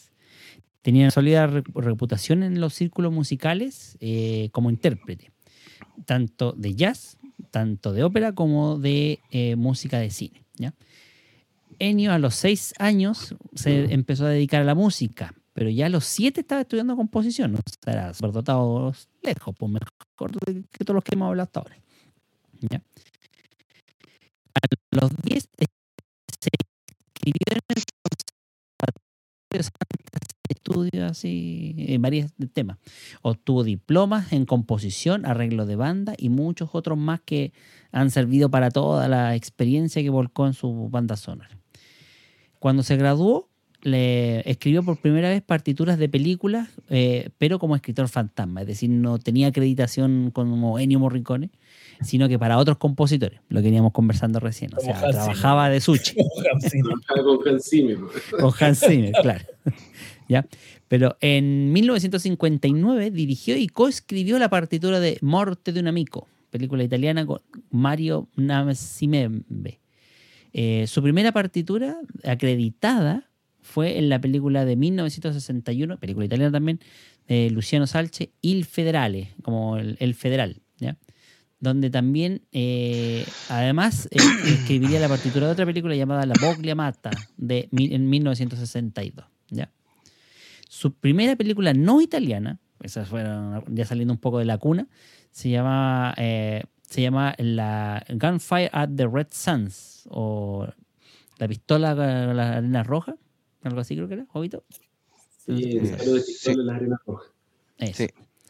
Eh, y luego eh, empezó a tener varias co- colaboraciones en distintas bandas sonoras. Por ejemplo, escribió la banda sonora de, de la de Dollars Trilogy, ¿ya? una relacionada con, con Mafia y todo eso. Eh, está dentro de las más eh, de las composiciones más reconocidas la, canción El éxtasis de oro, ¿ya? que es como la melodía más famosa. Esa es la que pone Metallica en sus conciertos. Sí. Esa. Yo no la quise poner porque era demasiado conocida. Demasiado sí. Aparte que es del bueno, el malo y el feo, entonces era repetirse, pero sí, es súper bueno. Eso.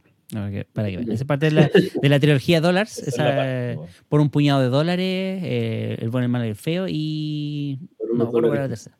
¿Ah? Por, unos pocos dólares más. Sí, Por pocos dólares más. Sí.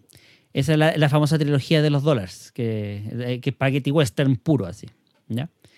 Em, bueno, y obviamente lo- hablando de Metallica, eh, como bien decía, Icónico es, es la que utiliza como cliché en sus aperturas dentro de sus conciertos Metallica. Em, también tiene, entre los éxitos más reconocidos, Eras una vez en el viejo este, eh, a Faithful Dynamite, también como partituras eh, esta del eh, que nosotros acá le llamábamos el bolsero, que es la que, la que estamos recién conversando. Sí. También, bueno, y tiene muchas otras más eh, que son como súper eh, conocidas. Y de hecho, con la trilogía del dólar, que estamos recién conversando, de los dólares, fue que llegó a Estados Unidos eh, y expandió su carrera por todo Hollywood. Ahí empezaron a aparecer partituras como la de Los Intocables, Days of Heavens, La Misión que hablábamos, o Cinema Paradiso. ¿ya? Eh, ¿Con quién ha trabajado Ennio Morricone? Con John Carpenter, Barry Levinson, Mike Nichols y Brian De Palma también. Compuso no solo para el cine, sino que para televisión. También tuvo varias, eh, pero no tan conocidas, eh, historias ahí, composiciones. Em, bueno, también tiene su, tuvo su grupo propio, donde lanzó, llamado The Group, bien original, ¿ya? Pero en realidad el, nombre original de esa banda era GNCN. Y ese grupo lanzó siete álbumes, ¿ya? Más que nada caracterizados por eh, tener un alto nivel de improvisación y nuevas técnicas musicales, de, mezclas de, de estilos y, e instrumentos, ¿ya? También eh, ha tenido eh, colaboraciones con varios artistas populares, como por ejemplo Paul Anka, Chet Baker, Mina, Alberto Leonello, Rita Pavone, Luigi Tenco y Rose Harden. ¿ya? Eh, con Polanca hizo la composición conocida como Omnivolta, un single que vendió 3 millones de copias en todo el mundo. ¿ya? Popular, bueno, ni comparado con J Balvin, pero bueno. Así que para que vean. ¿ya? Y mm, bueno, siguió trabajando eh, y dirigiendo distintas orquestas eh, hasta el 2001, ¿ya? Donde ya empezó a irse retirando de los conciertos, más que nada por tema de edad y, de problemas de salud, ¿ok?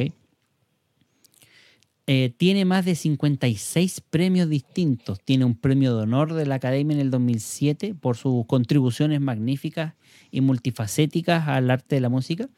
Y es ganador de tres premios Grammy y dos Globos de Oro. Aquí ya tenemos pesos pesados de la música en general. ¿ah? Eh, compuso la banda sonora de más de 500 películas, imagínense, y series de televisión. Ganó el Oscar a la mejor banda sonora, ¿saben qué año? El 2016. Recién, hay que, hay que Recién. calcular recién. Exactamente. Uno de recién. los grandes robos de la academia. Claro, por los, los ocho más The Eight odiados. Hateful, los ocho Claro. más odiados, sí. Los ocho más odiados. Le sí. dieron primero el, el premio Oscar de como la trayectoria, que es como el premio de consuelo, y después Sí. le dieron, cuando ya todos pensaban que estaba muerto y que ya no iba a sacar nada más, hizo este y le dieron el Oscar por la película. Y pasaron 10 años, fíjate, desde, eh, como dices tú, ese Oscar honorífico que le dieron en el 2006 al 2016, donde se llevó el Oscar por la mejor banda sonora. Sí, es que hay que recordar que la- los últimos tiempos Morricone, yo ya no sé si tocaba por gusto o tocaba más porque ya lo perseguían, lo tenían chato, porque, Por por ejemplo, vino, tocó, no es que lo hinchaban N, pues si Mike Sí, Patton lo persiguió, lo persiguió, lo persiguió, hasta que logró que Morricone tocara con él y una cuestión así como estilos de música, por supuesto que Mike Patton adora la música de Morricone y por eso quería, estaba vuelto loco y cumplió su sueño, e incluso lo trajo a Chile a Morricone tocando con Patton. Y, sí. Y aquí Tarantino casi como que le dijo, eh, o, o- o me componís la música o yo voy a ocupar a la mala pedazos tuyos, ¿cachai? Entonces, como que ya, ya, ya, ya, te hago la... La cuestión Háceme así la que- música o me suicido. La banda Ah, sonora de, de los, ¿cómo se llama? Los Bastardos sin Gloria tiene muchos temas de Morricone de distintas Sí. películas que lo- los puso nomás. O sea, obviamente le tiene que haber pagado, pero. Y después logró que le hiciera la banda sonora del, de los ocho más Sí. odiados. De hecho, de hecho, mira, Felipe Tapia estaba conversando lo mismo. Tarantino lo huevió hasta que concibió que compusiera para los ocho más odiados, que solo fue a hacer arreglos a la composición alternativa de la cosa y se la pasó al Tarantino. Así que cuando la academia ha entregado premios a quienes se lo merecen, realmente dice Ángel Araneda. Y David Marino decía, la última vez que vino a Chile fue el 2013. No sé si fue ese año que vino con Patton, pero Yo ir, después. no pude. Una pena. Vino, tocó con la orquesta, con una orquesta, estuvo súper, súper bueno ese concierto, ya estaba súper viejito. Igual vivió después siete años más, pero tenía más de 80. Sí. Sí. Y David Marín también nos decía, yo creo que Cinema Paradiso es su más grande obra. Su música envejeció bien. Ha sido uti- utilizada en grandes telenovelas de Latinoamérica y su música se expande al cut director de Cinema Paradiso. Sí, para mí también es su obra cumbre. en- en- hay, hay composiciones muy reconocibles, pero como composición completa quizás Cinema Paradiso es, una maravilla, sí. Sí. Es como la, la, la ópera prima la- sí. Claro. de Morricone. De hecho, después de eso, no, yo creo que le sigue el tema del Spaghetti Western, porque no son tan populares como películas. Pero como tema, muchos van a reconocer los temas de El bueno y el malo y el feo, por ejemplo, sin haber visto la- más, más, claro, película. más asociado a Clint Eastwood, en realidad, como Exactamente, imagen, sí. más que Sí. a él. Y les cuento la- una curiosidad in- in- bastante insólita que me pareció esto de Ennio Morricone, lo último que vamos a decir. ¿Sabían ustedes que Ennio Morricone compuso un tema para un mundial de fútbol? Específicamente. Italia en- 90. no, en 1978 para, eh, que compuso el tema El Mundial. ¿Sabe qué mundial Doctor Meteoro hizo en 1978 la FIFA? ¿Dónde lo hizo? No. En Argentina. Argentina.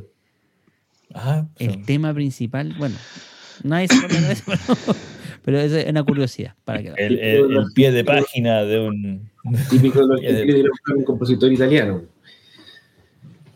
claro, Por supuesto. Pero por supuesto, esa es la curiosidad. ¿Qué le parece si pasamos al número uno del ranking? al plato fuerte de este Que los, joya de la corona. episodio. que los fanáticos de este podcast han elegido como el número uno, pero que si lo hubieran preguntado antes, todos hubiéramos apostado que iba a ser el número uno, porque en realidad no hay nadie que se le compare. Y con eso ya dije todo lo que había que decir de él. Yo creo que todas estas las debieran saber. Igual, la primera yo creo que es más difícil, un poquito más difícil, la segunda es relativamente fácil y de ahí en adelante son todas archiconocidas. Clásicos, son clásicos. vamos para allá, vamos con la primera.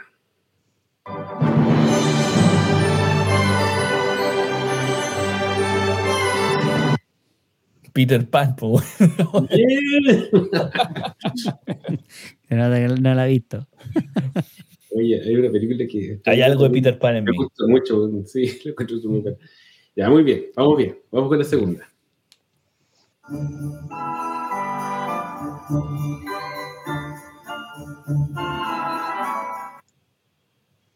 El drogadicto Macaulay Culkin, po, güey. Sí, por Angelito. Muy bien, eh, cuando llegamos al número uno, son, son muy conocidas. No, y de hecho que no pusiste la más, la más reconocida de. Home Alone. Ten- Tengo siete de él, tranquilo. No, no, no, de mi pobre angelito me refiero. El tema de mi pobre angelito no esta, no es la más conocida. Vamos, siguiente.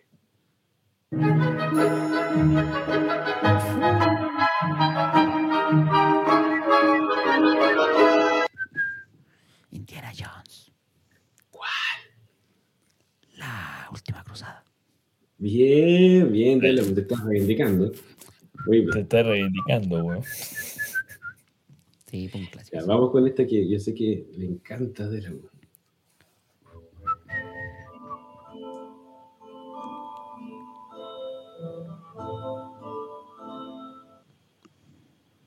Puta ni idea, güey.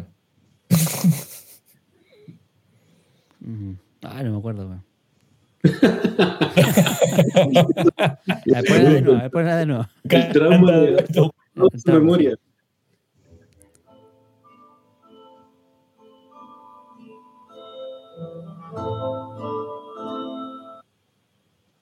¿Nada? ¿En serio? Uy, el pedacito que pusiste.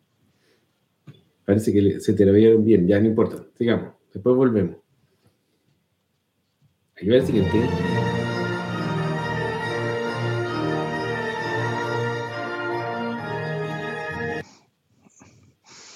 Parque Jurásico. Muy bien, El parque bien. geriátrico. Bienvenidos a Jurassic Park. Claro, la original, la 1. Vamos de nuevo.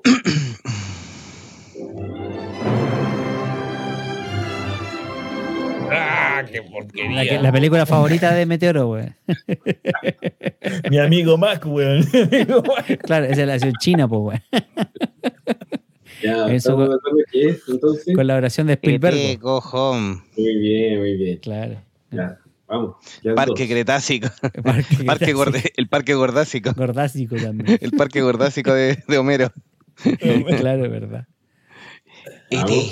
ET. sí. E.T. Ah, no. Es un avión. Spider-Man. Es Spider-Man. más perdido que él. Ya. Ya, y la última. La última. Superman.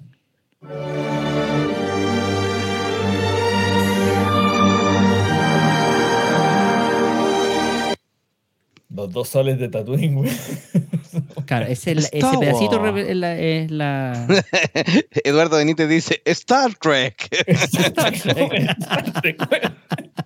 Fuera, baneado al tiro. Listo. Claro. Juanito y los clonosaurios. Juanito y los pues, güey. Tenemos un montón de respuestas correctas en el chat y otras que son eh, no tan correctas. Mira, La David- guerra de las Lucho ganancias. Jara. David ese- ese supo antes de que empezara la música, ese de quién era. David Marín. Le felicitamos a todos los que supieron nuestro Claro. compositor favorito. Entonces, ¿quién es? Díganlo, por favor. Lucho Jara. Juanito John Williams. John Williams. John Williams, claro, sí. John Williams. Ganó, ganó un, inapelable primer lugar, parece, ¿o no? En Sí, todas las listas que hicimos. El- De hecho- como el doble que el segundo lugar. Así ridícula. Mira, de los 30 votos registrados, 14 fueron de John, para John Williams. Así de simple. Un 46%. Bueno, la canción que no supieron es de El despertar de la fuerza, el tema de Ray. Ahí está, po. Yo sabía que lo- lo razón, no conocía, pero supimos, no, pues, él no me. Entonces, Eso o para mí sea- no existe en el canon, pero bueno. O sea, ¿cachai? Que cuando van en, en degradé la calidad de personaje, weón, vais bajando, vais bajando, Jar Jar Binks, Rey, weón. Pero mira, Así de mal. Yo creo que podemos estar de acuerdo quizás en que de la, trilo- de la trilogía de secuelas lo más rescatable es la música. O sea, a mi gusto, eh, la música sigue siendo buena. John Williams, si bien está súper viejo, Pero está, pero sigue está, está, ba- está- está bajito el Pero estándar. bajo en calidad, weón. Bajó bajo mucho el estándar ahí. ¿Para qué estamos con cosas? Sí. Bueno, ¿qué podemos De decir? hecho, de hecho pero, pero te, voy a decir, te voy a decir algo más. Esa, esa lo, eh, así como a, a Morricone lo obligó Tarantino casi a hacer la, la banda sonora, a John Williams lo obligaron casi a hacer la última la música para las, eh, pre- las últimas películas, porque tampoco quería participar. De hecho, fue por eso que también se abrió la puerta de que la banda sonora de Roach One le hiciera a Giacchino, porque no quería seguir haciendo más banda sonora Ya el está viejo ya, po. Está súper viejo. Sí, po. Pero yo, yo, yo también escuché una vez una historia que decían que cuando empezaban a ver el tema de las músicas, John Williams decía, no, yo no quiero participar y todo eso. Y le mostraban, le mandaban unas partituras de prueba para que diera su opinión. Y creo que, no sé si lo hacían con, con su qué o qué, pero volvía John Williams y decía, no, no, no, no, no, no, yo la arreglo. Y, lo, y- No. y po- se, convencía solo. Sí, es que eso es verdad.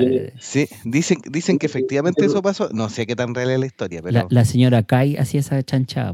Sí, que- le, manda, le mandaban las partituras Le y sabían que, que John Williams la iba... No, tú, A tú sabes que en el, en el rancho, bueno, antes trabajaba en el rancho de pero eh, John Williams tiene un estudio propio en su casa, así, donde le me llegan la- la- las cintas de emo, lo, hacen escuchar las partituras. Entonces él mismo ponía así como notas, como diciendo, no, no, no, pero acá hagan esto. Y después, no, o sea, que me haga la wea yo. se para y se iba para allá. A mí no me extraña nada lo que tú estás diciendo. Yo creo que tiene que darse tal cual la historia. Lo que sí yo no creo que lo haya hecho de mala gana, porque si bien puede que no alcance el nivel que tiene la música de las otras películas de Star Wars, Sí. tiene algunos temas que son súper buenos. El tema de Rey es bueno, el de Kylo Ren es bueno, el de la Resistencia es bueno, el, todas las, las escenas de Luke, la música está muy a la altura, muy por encima de la calidad de las películas. O quizás le sale natural, no sé, quizás lo hizo sin esforzarse y le salió igual de bueno. Jovito, ¿está con la mano levantada ahí? Sí, es que, es que, es que, Bere, te nos caíste, Bere. Pero si transmitimos como tres semanas, por eso nos demoramos en hacer esto. Lo pusimos en el Facebook. Transmitimos como tres semanas que había que votar. Pero ¿cómo que Y la Si- no votó. No, todos, no, votaste ver. Ah, no. Perdió, ¿no? Vamos a hacer una reunión extraordinaria de pauta para. Ya, no- nos tiene que mandar su propio listado en algún minuto entonces para ver si co- coincidía con todos los temas cantados. con todo. el- en karaoke. en karaoke. Karaoke. Karaoke, weón. David Marín nos decía, me extraña que no salió Jerry Goldsmith. Además de Poltergeist, tiene grandes obras, siempre mantuvo el mismo estilo. De hecho, la música de la película, el otro, es muy parecida a Poltergeist. Y Sí, Sebastián, sí, Felipe Claro, Sebastián, Eran muchos, o sea, quizás más adelante podríamos tomar algunos que no hayamos mencionado ahora, pero eran muchos compositores. Así sí, que sí, seguro que quedaron varios fuera. Sí. Y Felipe nos dice, el tema de la raíz del mote con huesillo estaba difícil igual. Sí, estaba difícil. Claro, lo que pasa es que el- el- en esa, esa parte que puso icónico es de la primera parte, de la primera de las tres películas últimas. Y es cuando eh, eh, en esa partitura es Rey como recién iniciando su camino a ser la, super Jedi mega poderosa que la convierten después. Entonces, como Esa que es son acordes no simples. ¿Ah? Esa es la película 9, la que no existe. No, ya. No, si, esa trilogía no existe, pero Esa- esa voy, a, voy a asumir por esta vez no es que, canon, que no estás es hablando de, no, una película que, que yo vi. Así que, eso. Ya no sé. Ángel Areneda nos decía, Disney sacando del geriátrico al pobre John Williams. Claro. Y Bere nos dice, yo Por propuse Yoko. Kano y dije misión cumplida. Sí, la tuvimos. Sí, Adiós. La tuvimos, la tuvimos de, de bonus a, de a bonus Yoko track Kano, en el, en anterior. sí. pues parece que tampoco lo escuchó. ¿Ven? Y me hacen subir los episodios y después no los escuchan. ¿Cómo es la cuestión? Sí, Y dice, buen trabajo icónico y muy preparado el análisis de los monjes. Muchas gracias, muchas gracias. Y un comentario aparte, en Spotify están las bandas sonoras de todas las películas de Star Wars, de la, eh, de la 1 a la 9, los spin-offs, la serie de la Isabel, excepto el episodio 7, eh, El despertar de la fuerza. No me pregunten por qué. Acá en Chile dice que no está disponible, o sea, está, está visible, pero no se puede escuchar. Me gustó un ratísimo. Es- Está incluso la del especial de Navidad. Eso, No La tiene, de Holiday Special. no tiene banda Mira, hablando de música, hablando de música del especial de Navidad, ¿cómo se llama la negra que veía en el, en el holograma el, el abuelo de Chubaca, weón? La versión porno de esa película. Claro, esa weá que veía ese, No, ese como sí. que No, walkie sí, era- viejo, era- weón, era y le hacía. ¿Cómo se llama la tipa?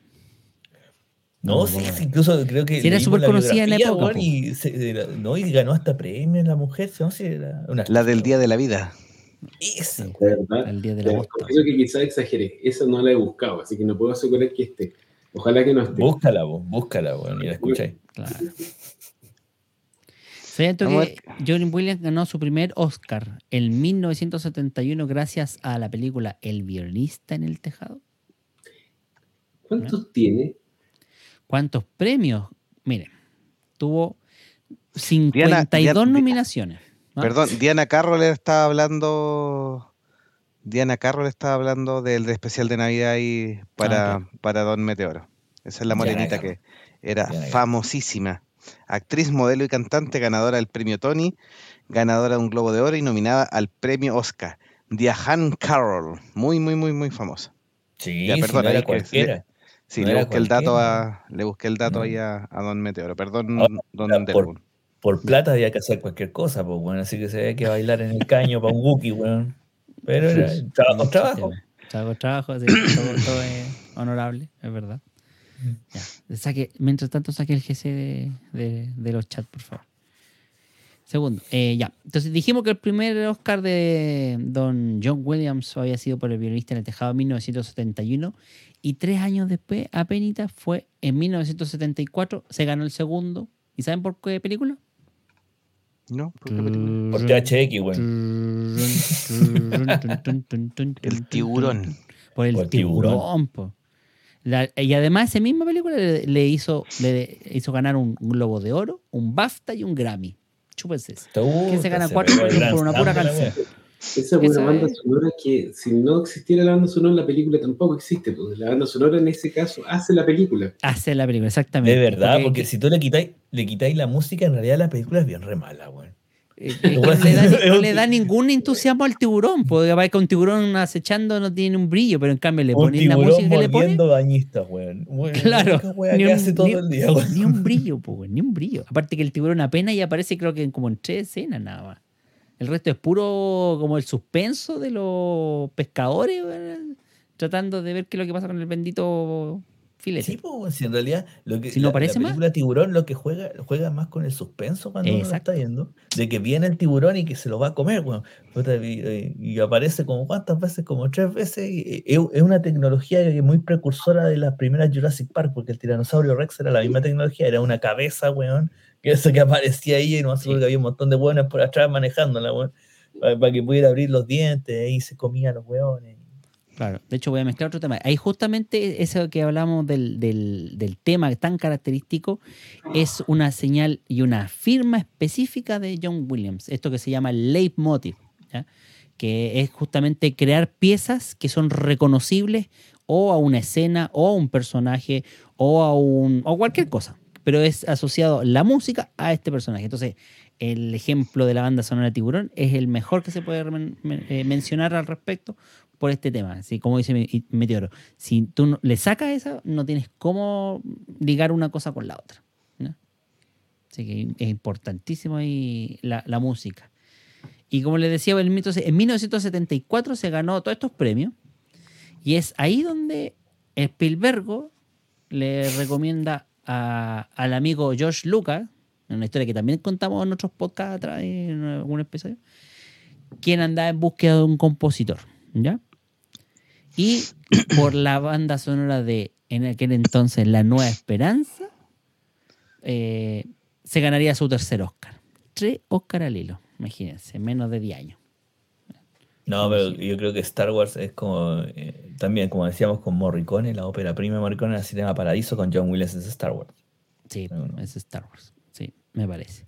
Y de hecho, los dos siguientes, porque tuvo, tuvo cinco Oscar finalmente John Williams, los obtendría por E.T., la banda sonora, y la lista de. Schindler. Ah, no, eso es una obra de arte. Y la lista de De- esa es de las pocas películas eh, de ese estilo que de verdad me gusta verla una y otra vez, la lista de Schindler. Sí. Imagínense cómo será la carrera de John Williams, que a su haber ha tenido 52 nominaciones por más de 100 bandas sonoras. Incluso no tantas como Nino Morricone y aún así ha tenido más premios. ¿ya? Es el segundo hombre con más nominaciones a los premios Oscar. Adivinen cuál fue el primero. Mm, El amigo personal de Meteoro, Walt Disney. Él es el hombre que tiene más nominaciones a los premios Oscar en la academia. Ha ganado cuatro, cuatro oros de... ¿Cómo? Me imagino que Walt Disney ponía el nombre nomás y lo nominaba. Parece. Sí, pues tenemos un mafioso, weón. Ganó John Williams cuatro globos de oro, siete premios BAFTA y 23 premios Emmy. O sea, tiene una, debe tener una galería ahí de, con, con todos esos premios. Y para dar, toma, toma, y es uno de regalo cuando llegan las visitas. Una cosa así. Y en el 2020 le concedieron el premio Princesa de Asturias junto a otro titán que recién conversamos eh, de él, Ennio Morricone. ¿no? Así que bueno, eh, es eh, su estilo musical es muy eh, neorromanticón, perdón el, que me trabé porque y ti- eh, tiene características e influencias de romanticismo eh, derivadas de Wagner, Steiner y Wolfgang Horn, que son puros músicos clásicos eh, que de, los años 1000, 1600, 1400. Y bueno, lo que les decía, del- de esta influencia de Wagner sobre todo, es de la escuela de Wagner el tema de que- eh, del leitmotiv, ¿ya? Esto de tener temas musicales recurrentes para asociarlos a, un- a una cosa, personaje, situación, en fin, ¿ya? Y que los identifica. Por ejemplo, lo que hablábamos de la marcha imperial eh, con Darth Vader o el tema de Tiburón, ¿ya? En este caso que era la criatura. O el tema del arca, en la famosa película de Los cazadores del arca perdida, que esa sería la primera Indiana Jones, ¿ya? O el- la canción del mar Superman. de Dunas, la canción de Superman también, que es reconocida. Hasta el día de hoy es Superman. O sea, como Sí. independiente que el trabajo que se hizo ahora con Man of Steel y con Henry Cavill, la música que le asocian a ese personaje es bastante buena en realidad. A mí me gusta mucho el trabajo que se hizo ahora con el Superman de ahora. Eh, tú todavía escuchas a John Williams y todavía te imaginas a Christopher Reeve en realidad. Ya no más que a Superman, te acordáis de él. Sí, sí. Yo creo que todavía, por lo menos a nosotros que nos gustó el Superman de, de Richard Donner, eh, no podemos como. O sea, yo no tengo nada con, con- contra de, del más nuevo, pero o, o de los de la serie de televisión. Pero no puedo sacar, sacar desligar la imagen de Superman con Christopher Reeve. De Christopher Reeve, sí, eso es. Claro. El tema de los, de los leitmotiv que habla de Laguna a mí me, me encanta. Eh, esta asociación que hace John Williams con eh, los personajes, cada uno tiene como su melodía, su pe- pequeño pedacito de melodía. En Star Wars, el- claro, Muy, muy notorio, sí. Luke tiene uno, Yoda, a veces sale ella, Rey. Entonces tú de repente te pones a escuchar la música. A mí me pasaba, por ejemplo, cuando salió la, la banda sonora de el episodio 8, que yo me demoré un montón en ver la película porque obviamente acá en Coyhaique no hay cine. Y tú escuchabas la música y tú te podías imaginar la escena por los leitmotivs. Entonces tú decías, ya, aquí sale el halcón milenario, ya, aquí sale Rey, aquí sale Día de la Resistencia, aquí apareció Kylo Ren. Porque la, la música, él va enlazando los distintos motifs de manera súper ordenada. Y es una cosa que le da, yo creo que le da mucho valor a la película, la hace como más, más entretenida el hecho de que la música sea tan característica de los personajes. Es una cosa que, que puede sonar súper básica, pero que, por ejemplo, en el MCU, en el cine- universo cinemático de Marvel, nunca lo hicieron, nunca se pusieron de acuerdo de hacerle leitmotivs a sus respectivos héroes. Y tienes distintos compositores haciendo cada película y a la larga eh, eso ha generado que la música sea absolutamente poco memorable. Si ustedes hacen memoria y piensan para atrás, ¿cuál es la música que tú te acuerdas del MCU? No te acuerdas de nada. El mismo Iron Man, por ejemplo, tiene cuatro canciones distintas dependiendo de qué película está. O sea, una cuestión absolutamente poco memorable. No, pues, Oye, de, hecho, mira, de hecho, justamente tocando- el, el- el tema de, mm, de Hans Zimmer, eh, de los Vengadores, vendría siendo el más reconocido. Pero como. Vengadores. Pero fíjate que John Williams eh, tiene algo que rescata de este, de este estilo de música, de este motif y todo lo demás, que acordándome de su trabajo en Doctor Strange y en Multiverso, la locura, eh, fíjate que pensando en eso le hace un pequeño guiño a quienes nos gustó la serie de los 90 de X-Men, cuando sale, vamos a hacer spoilers si ya todo el mundo vio la película aquí ya, cuando ya sale, ya, ya icónico no la vio, cuando sale No, no, Charles no. Xavier, además de que sale con la silla, con la silla que flotaba, o una amarilla, que era clásica de los X-Men de los 90, John Williams tiene, tiene como el, de dar el pequeño guiño y a- a- literalmente rescata unos pequeños pedacitos de la canción de los X-Men de los 90 de presentación de la canción americana y la pone en ese minuto, en ese minuto cuando sale el profesor X. Y sé que cuando yo estaba en el cine y veo que viene el profesor X y escucho ese pedacito de canción, sé que te, te acordáis al tiro de la serie entera. Así con, con las tres notas que tiró, te acordáis de la serie completa. Y eso- eso es parte también de lo que estamos hablando. O sea, John Williams precisamente rescata, en este caso, rescata un pedacito de una canción muy antigua, pero que... Danny Elfman, ¿Ah? que fue Danny Elfman, es de la banda sonora del universo de la multiverso de la locura. ¿Fue Danny Elfman? Sí, Danny Sí. Elfman, sí. No, Mira, sí, Danny Elfman bebe mucho de la influencia de John Williams en ese aspecto. Pero de todas maneras tiene su, su destaco. Ahora, en el caso de John Williams, es mucho más allá del solamente el leitmotiv de un tema con un personaje o un tema con una situación. La evolución de ese leitmotiv también, como bien decía Icónico, cuenta eh, los distintos pasajes de la película. Porque, primero, los ritmos que utiliza sirven, eh, y, y tú puedes analizar las bandas sonoras, por ejemplo, del Imperio Contraataca y de La Nueva Esperanza, cómo la- los distintos ritmos de un personaje van evolucionando en la medida que el personaje va adquiriendo nuevas características. Por ejemplo, los primeros acordes del tema del look son mucho más tranquilos, más sobrios, y en la medida que Luke va adquiriendo eh, experiencia, se va convirtiendo en un Jedi, van teniendo tonos más fuertes, más rítmicos, más acompañados con la acción, eh, van creciendo junto con los personajes. Lo mismo eh, cuando aparece el tema de Han y, y- y Leia, como que tratan de contar una historia en términos de los sonidos que van aparejándose en- la medida que la banda sonora va transcurriendo. Algo que es súper analizado y, que encuentran que, eh, o sea, quien tiene un oído musical mucho más desarrollado y le gusta el tema, eh, efectivamente tiene una... eh, la banda sonora de por sí cuenta la historia fuera de la película. Algo que pocas, pocos autores pueden captarse de ello. Más, más allá de tener un título o un tema particular en una película.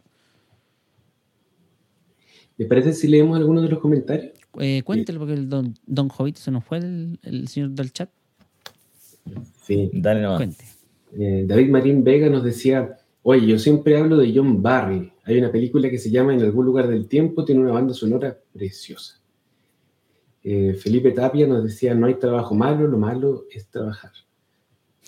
Como siempre, claro. Ángel Aranea dice, si se hace la dinámica de te lo resumo, se ve hasta chistosa la película con la canción Tiburón, Tiburón. Imagina que se refiere a la, Tiburón a la vista. de la película Tiburón. Bañista, Eh, tiburón, tiburón. decía, los animatrónicos de Jurásico Park, de Parque Jurásico, los vi en un museo y eran impresionantes. Me encantaría verlo. Me hubiera encantado verlo. Plata, la plata. David Marín nos decía, y su música salió en Smallville. ¿Qué más se puede pedir? Me imagino que se refiere al tema de Superman, ¿no? Sí, al tema de Superman. En la última temporada, pues no. También, también no solo salía la música, sino que también cuando actuó Christopher Reeve en Smallville, también Ah, ocuparon parte de la partitura de John Williams para alguna escena en especial. Ángel Araneda nos dice, en Superman Returns usaron la canción de Superman 1. Sí, me acuerdo Sí, que correcto. era como el gancho para que todos supiéramos que estábamos frente al mismo Superman, si bien el actor era... Era otro. diferente. levemente diferente. Bueno, eso, pues. fue claro, levemente diferente, pero al final fue aceptado. Pues en el Arrowverso el, se volvió otra vez a, a usar Sí, de nuevo a Brandon Root como super- y como Superman de Kingdom Come, que era lo que habría pasado si Christopher Reeve hubiera estado vivo. Habría sido ese Superman. Sería lo más lógico. Pues, tendría que haber estado ahí con el traje azul. David Marín nos dice, nos decía, Williams personificó cada película. Sí, yo creo que esto es lo mismo que estábamos diciendo, le da eh, la música, le da como una personalidad adicional a lo, a lo que estamos viendo en las imágenes. O sea, uno le, le da una, le aumenta las dimensiones, lo hace multidimensional. Y el mismo David nos dice, si The Man of Steel hubiera tenido a John Williams, habría ganado 400 millones más. Mm, sí. Tal Y por último, eh, a Ángel Aranea que nos dice la banda sonora de Guardians of the Galaxy es un buen mix de música. Esto me imagino en respuesta a lo que comentábamos de las bandas sonoras del MCU. Que súper de acuerdo, la- el mix de los Guardianes de la Galaxia es súper bueno, pero no, tiene no le entrega personalidad a la película. La película no tiene una propia. música que, que tenga su propia personalidad ni su identidad. Exactamente, sí. De hecho, con, con Indiana Jones pasa algo muy especial, que el tema que todo el mundo conoce, de, que es de los cazadores del arca perdida, no sale hasta el final de la película. Y solo al final de la película, cuando se muestra esta escena de los cuatro personajes principales eh, eh, eh, moviéndose a través del, del desierto, y Pero eso es la suena- última cruzada. Perdón, en la última cruzada. no, en la, en última cruzada. El, es que, esa, perdón, y en el término de esta película es donde se ve, sale este tema así como completo, completito, como todo el mundo la reconoce. Ahora, si lo que En el pensáis resto de la bien- película salen pedazos, fragmentos, que representan principalmente a Indiana Jones. Pero en toda la Indiana Jones siempre la canción, el tema principal sale al final. Es que, es que ese es un tema, porque la gente puede asociarlo con que a lo mejor sale, como en Star Wars, que cada tema es representativo del personaje y sale en, en- en un punto específico de la película, pero el tema principal de Star Wars sale al principio de la película, el que todo el mundo conoce, todo, Ah, claro. todo, todo, todo, ¿cachai? Pero en cambio, el de el, el tema completo de los cazadores de la arca perdida, y eso- y es- que es el, el- la, la mancha de Indiana Jones, sale al- completa sale al final. Y los otros salen, salen solo pedacitos. Mira, mira, dele uno. ¿Te acuerdas que puse un pedacito de la música de, de Indiana Jones? Lo voy a poner de nuevo para que se acuerden. Ya,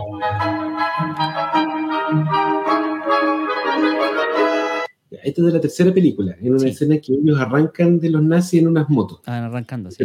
Pasan muchas cosas, se pelean, se tiran de una moto a la otra, hasta que en algún momento Indiana eh, algo hace heroico y ellos eh, vencen a los malos. Y en ese momento la música toca esto, mira, escúchalo.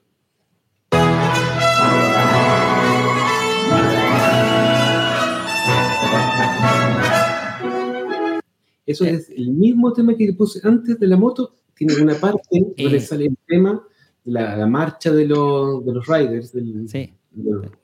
y es justo cuando sale Indiana. O sea, sí, es cierto, el tema aparece normalmente al final, igual que en las películas de Star Wars, como para recordarnos de qué estamos hablando, pero eh, esos acordes que son característicos del personaje te los tiran en los momentos justos en que él Exacto, aparece. sí. Claro, por eso te digo, por eso les digo, el, el armado completo que todo el mundo reconoce así como eterno está al final, pero claro, como bien dices tú, la película entera te va entregando los acordes de a poquito. Entonces tú ya tienes pedazos donde tú suenas un poquitito y ya sabes reconocerlo. Y cuando te entrega el final de la película, el- la canción final, es la, la composición completa, que es el- la recopilación de toda la película al final. ¿Cachai? Sí. No es solo un tema votado como, lo- lo- lo- como el ejemplo que mencionaban de los Guardianes de la Galaxia. ¿cachai? Mira, si tienen ganas de, de expandir un poco esta idea que está contando Delagun, los invito a que escuchen el tema final de cada una de las películas de Star Wars, que están en Spotify, excepto las 7 y el Día de la Vida, donde hacen como el tema final siempre empieza igual y después viene como un, un resumen de la película, como dice Delagun, con cada pedacito de los distintos personajes. Y es súper entretenido porque uno se va acordando qué fue lo que pasó en la película porque sale la respectiva música. Es súper Sí. Y está en el mismo orden de la película. Sí, sí, Sí. sí, es el tema. Es el, el tema. Eh, Por eso es impresionante como John Williams hizo algo con el leitmotiv, algo que a- a- lo pasó a un, siguiente- a un dis- a un nivel distinto, ¿cachai? Porque no es solo poner una- un tema característico para, una, para un personaje, sino que cuenta una historia con ese tema. Equipo, no sé si les tinga que vayamos redondeando el tema. Yo creo que sí. Eh, este ha sido un episodio redondo, así que empezó aquí, terminó acá, así que gracias. Ángel nos, decía, Ángel nos decía, como dicen ustedes las canciones, Jodito, enchufe el micrófono, no se escucha. No se escucha. ¿Cómo que no se escucha? Usted no se escucha. Pues. mal. Ahí sí, ahí sí. Ahí sí. Ya, Sí, sí. es así. En la Lo tenía por acá arriba, se había ido. Ángel nos decía, como dicen ustedes, las canciones o la música de las películas nos marcan y nos hacen sentir muchas cosas. Incluso algunas nos sacan algunas lagrimitas. Así que, sí, nada que hacer. pues, Hay muchos comentarios y, bueno, buen programa, nada que, nada que decir. Eh, Claro. Más adelante vamos a hacer una versión, queremos hacer una versión pero con series de televisión. Sí, falta Vamos. eso. No no, no lo vamos a hacer a continuación, lo vamos a hacer más, mucho más No, adelante para, pero- para darle en tiempo la ahora. próxima temporada probablemente. Claro. Claro, como en las próximas 10 temporadas más. no, no. En un mes, dos meses más, así que tranquilo. Por ahí. Sí, como para, ir, como ir cerrando, yo creo que nos hemos divertido bastante en esto. de- como lo dijimos en, la- en el primer episodio, este era un capítulo que queríamos hacer hace muchos años. Y qué bueno que al final lo logramos hacer. Hasta ahora no nos han bajado los videos, así que estamos muy contentos. Y qué bueno que aparentemente a todos los que estaban ahí en el chat con nosotros también les gustó porque hubo harta respuesta, harta participación y bueno, son canciones que, como dicen ahí en los comentarios, nos han marcado todos y, y nos acompañan, nos hacen recordar y revivir las mejores escenas de las películas que Ya, para cerrar, la un solo tema. O recuerden, ya sea de película, porque es difícil que se sepan el nombre. Un tema favorito de todos los eh, compositores que hemos mencionado. Uno solo. Elijan uno. De todos. De los 10, ¿cuál sería con el que se de- debieran quedar? Piénselo. El chat también piénselo ahí. Yo lo tengo claro hace rato ya. Así que. Yo te digo, haberlo pensado con más tiempo. No, pero por eso yo. De yo- eh, ¿ah? De todos. Pero de Elijan uno cualquiera. ¿Cuál es el que más les gusta y el que más les marca de todos los que hemos visto? Así como bonus track. ¿Ya? Para Yo me quedo con, el, que- me quedo con ¿Ah? el de John Williams, de Star Wars. sí. De Star Wars, ya, ok. Ya, Sí. tiene sentido. Sí. Yo me quedo con ese. ¿Cuál es el que. Meteoro, a ver, Meteoro, eh, yo creo que tiene uno ya, o todavía no, no se sabe cuál sería su favorito, el de T. Claro. Dani- David Marín dice que el de Cinema Paradiso es el favorito de él. Muy bien. Ese es su tema. No, yo, el mío, Blade Runner. Siempre. Turu, turu, turu, turu, turu, Con Vangelis. Sí, no. No, la, que la música a mí de Blade Runner me gusta mucho. Es de las pocas, de las pocas bandas sonoras que puedo escuchar como si fuera un, disco- una banda. Mm. Benú, eh, Este- Edu Benito yo nos también dice me quedo Jurassic un- Park. Yo también me quedo con uno de John Williams, el, o sea, hay muchas músicas que me gustan y yo creo que casi todos los temas que escuchamos me gustan mucho. Bueno, quizás ustedes me criticaron que escogí los que más me gustaban, pero bueno, hay que hacer. Eh, me quedaría con el, el- el Parque Jurásico también. Yo creo que es uno de los temas que dijimos varios que elevan las películas, pero el de Parque Jurásico es súper, súper reconocido, característico y es fantástico. A mí me parece bien. Ángel Anger Araneda, dice, me quedo con el de Superman, porque mi papá me llevó al cine cuando era chico a verla. ¿eh? Todos tienen sus motivos diferentes y eh, interesantes. Está bueno. Eso, sí. No, yo me quedo con, con la banda sonora de Star Wars, de John Williams, la de La Nueva Esperanza. Y si quieren que les dé más- un detalle más puntual, ¿con qué tema me quedo en particular así? Em, con el tema de la batalla de, de Yavin, así. Esa, esa composición de nueve minutos y algo es maravillosa. El tema final de la escena del trono donde le entregan las medallas es Mm. súper fantástico. Eh, claro, una marcha así. Y Solemne. duelo No, Fate, ahí podríamos estar hablando todo el día, sí. pues. Ya, Yo soy más, en eso soy más, más, más común y me quedo con los dos soles de Tatooine. También, el mar de lunas. Así que bueno. Así- que ha sido un buen Bien, programa. chicos. Sí. Cerramos. Muchas gracias a todos por participar y a los monjes fanáticos por este gran programa. Así que nos vemos en un próximo episodio de Monjes Fanáticos. Y por mi parte, y ahí se despedirán todos los monjes. Chao chicos y escúchenos en Spotify y en las redes sociales y síganos compartiendo. Muchas gracias a todos los que siempre están aperrando y a todos los nuevos que han ido sumando por los buenos comentarios. Muchas gracias. Ok, gracias para todos y ya saben, este podcast no va a estar en Spotify todavía. Adiós. Despídense, Cholin. No, voy a Muy subir, bien, lo voy a subir mañana. Lo subo mañana, Claro. última hora. Sí, esa ya. Ya digan chao. Chao, chao. Chao, que te bien, muchas Tulio, gracias. no estamos al aire, nos vamos al aire ya. Chao, adiós. Nos cortaron, nos Nos Nos cortaron. cortaron, adiós. Corta, corta.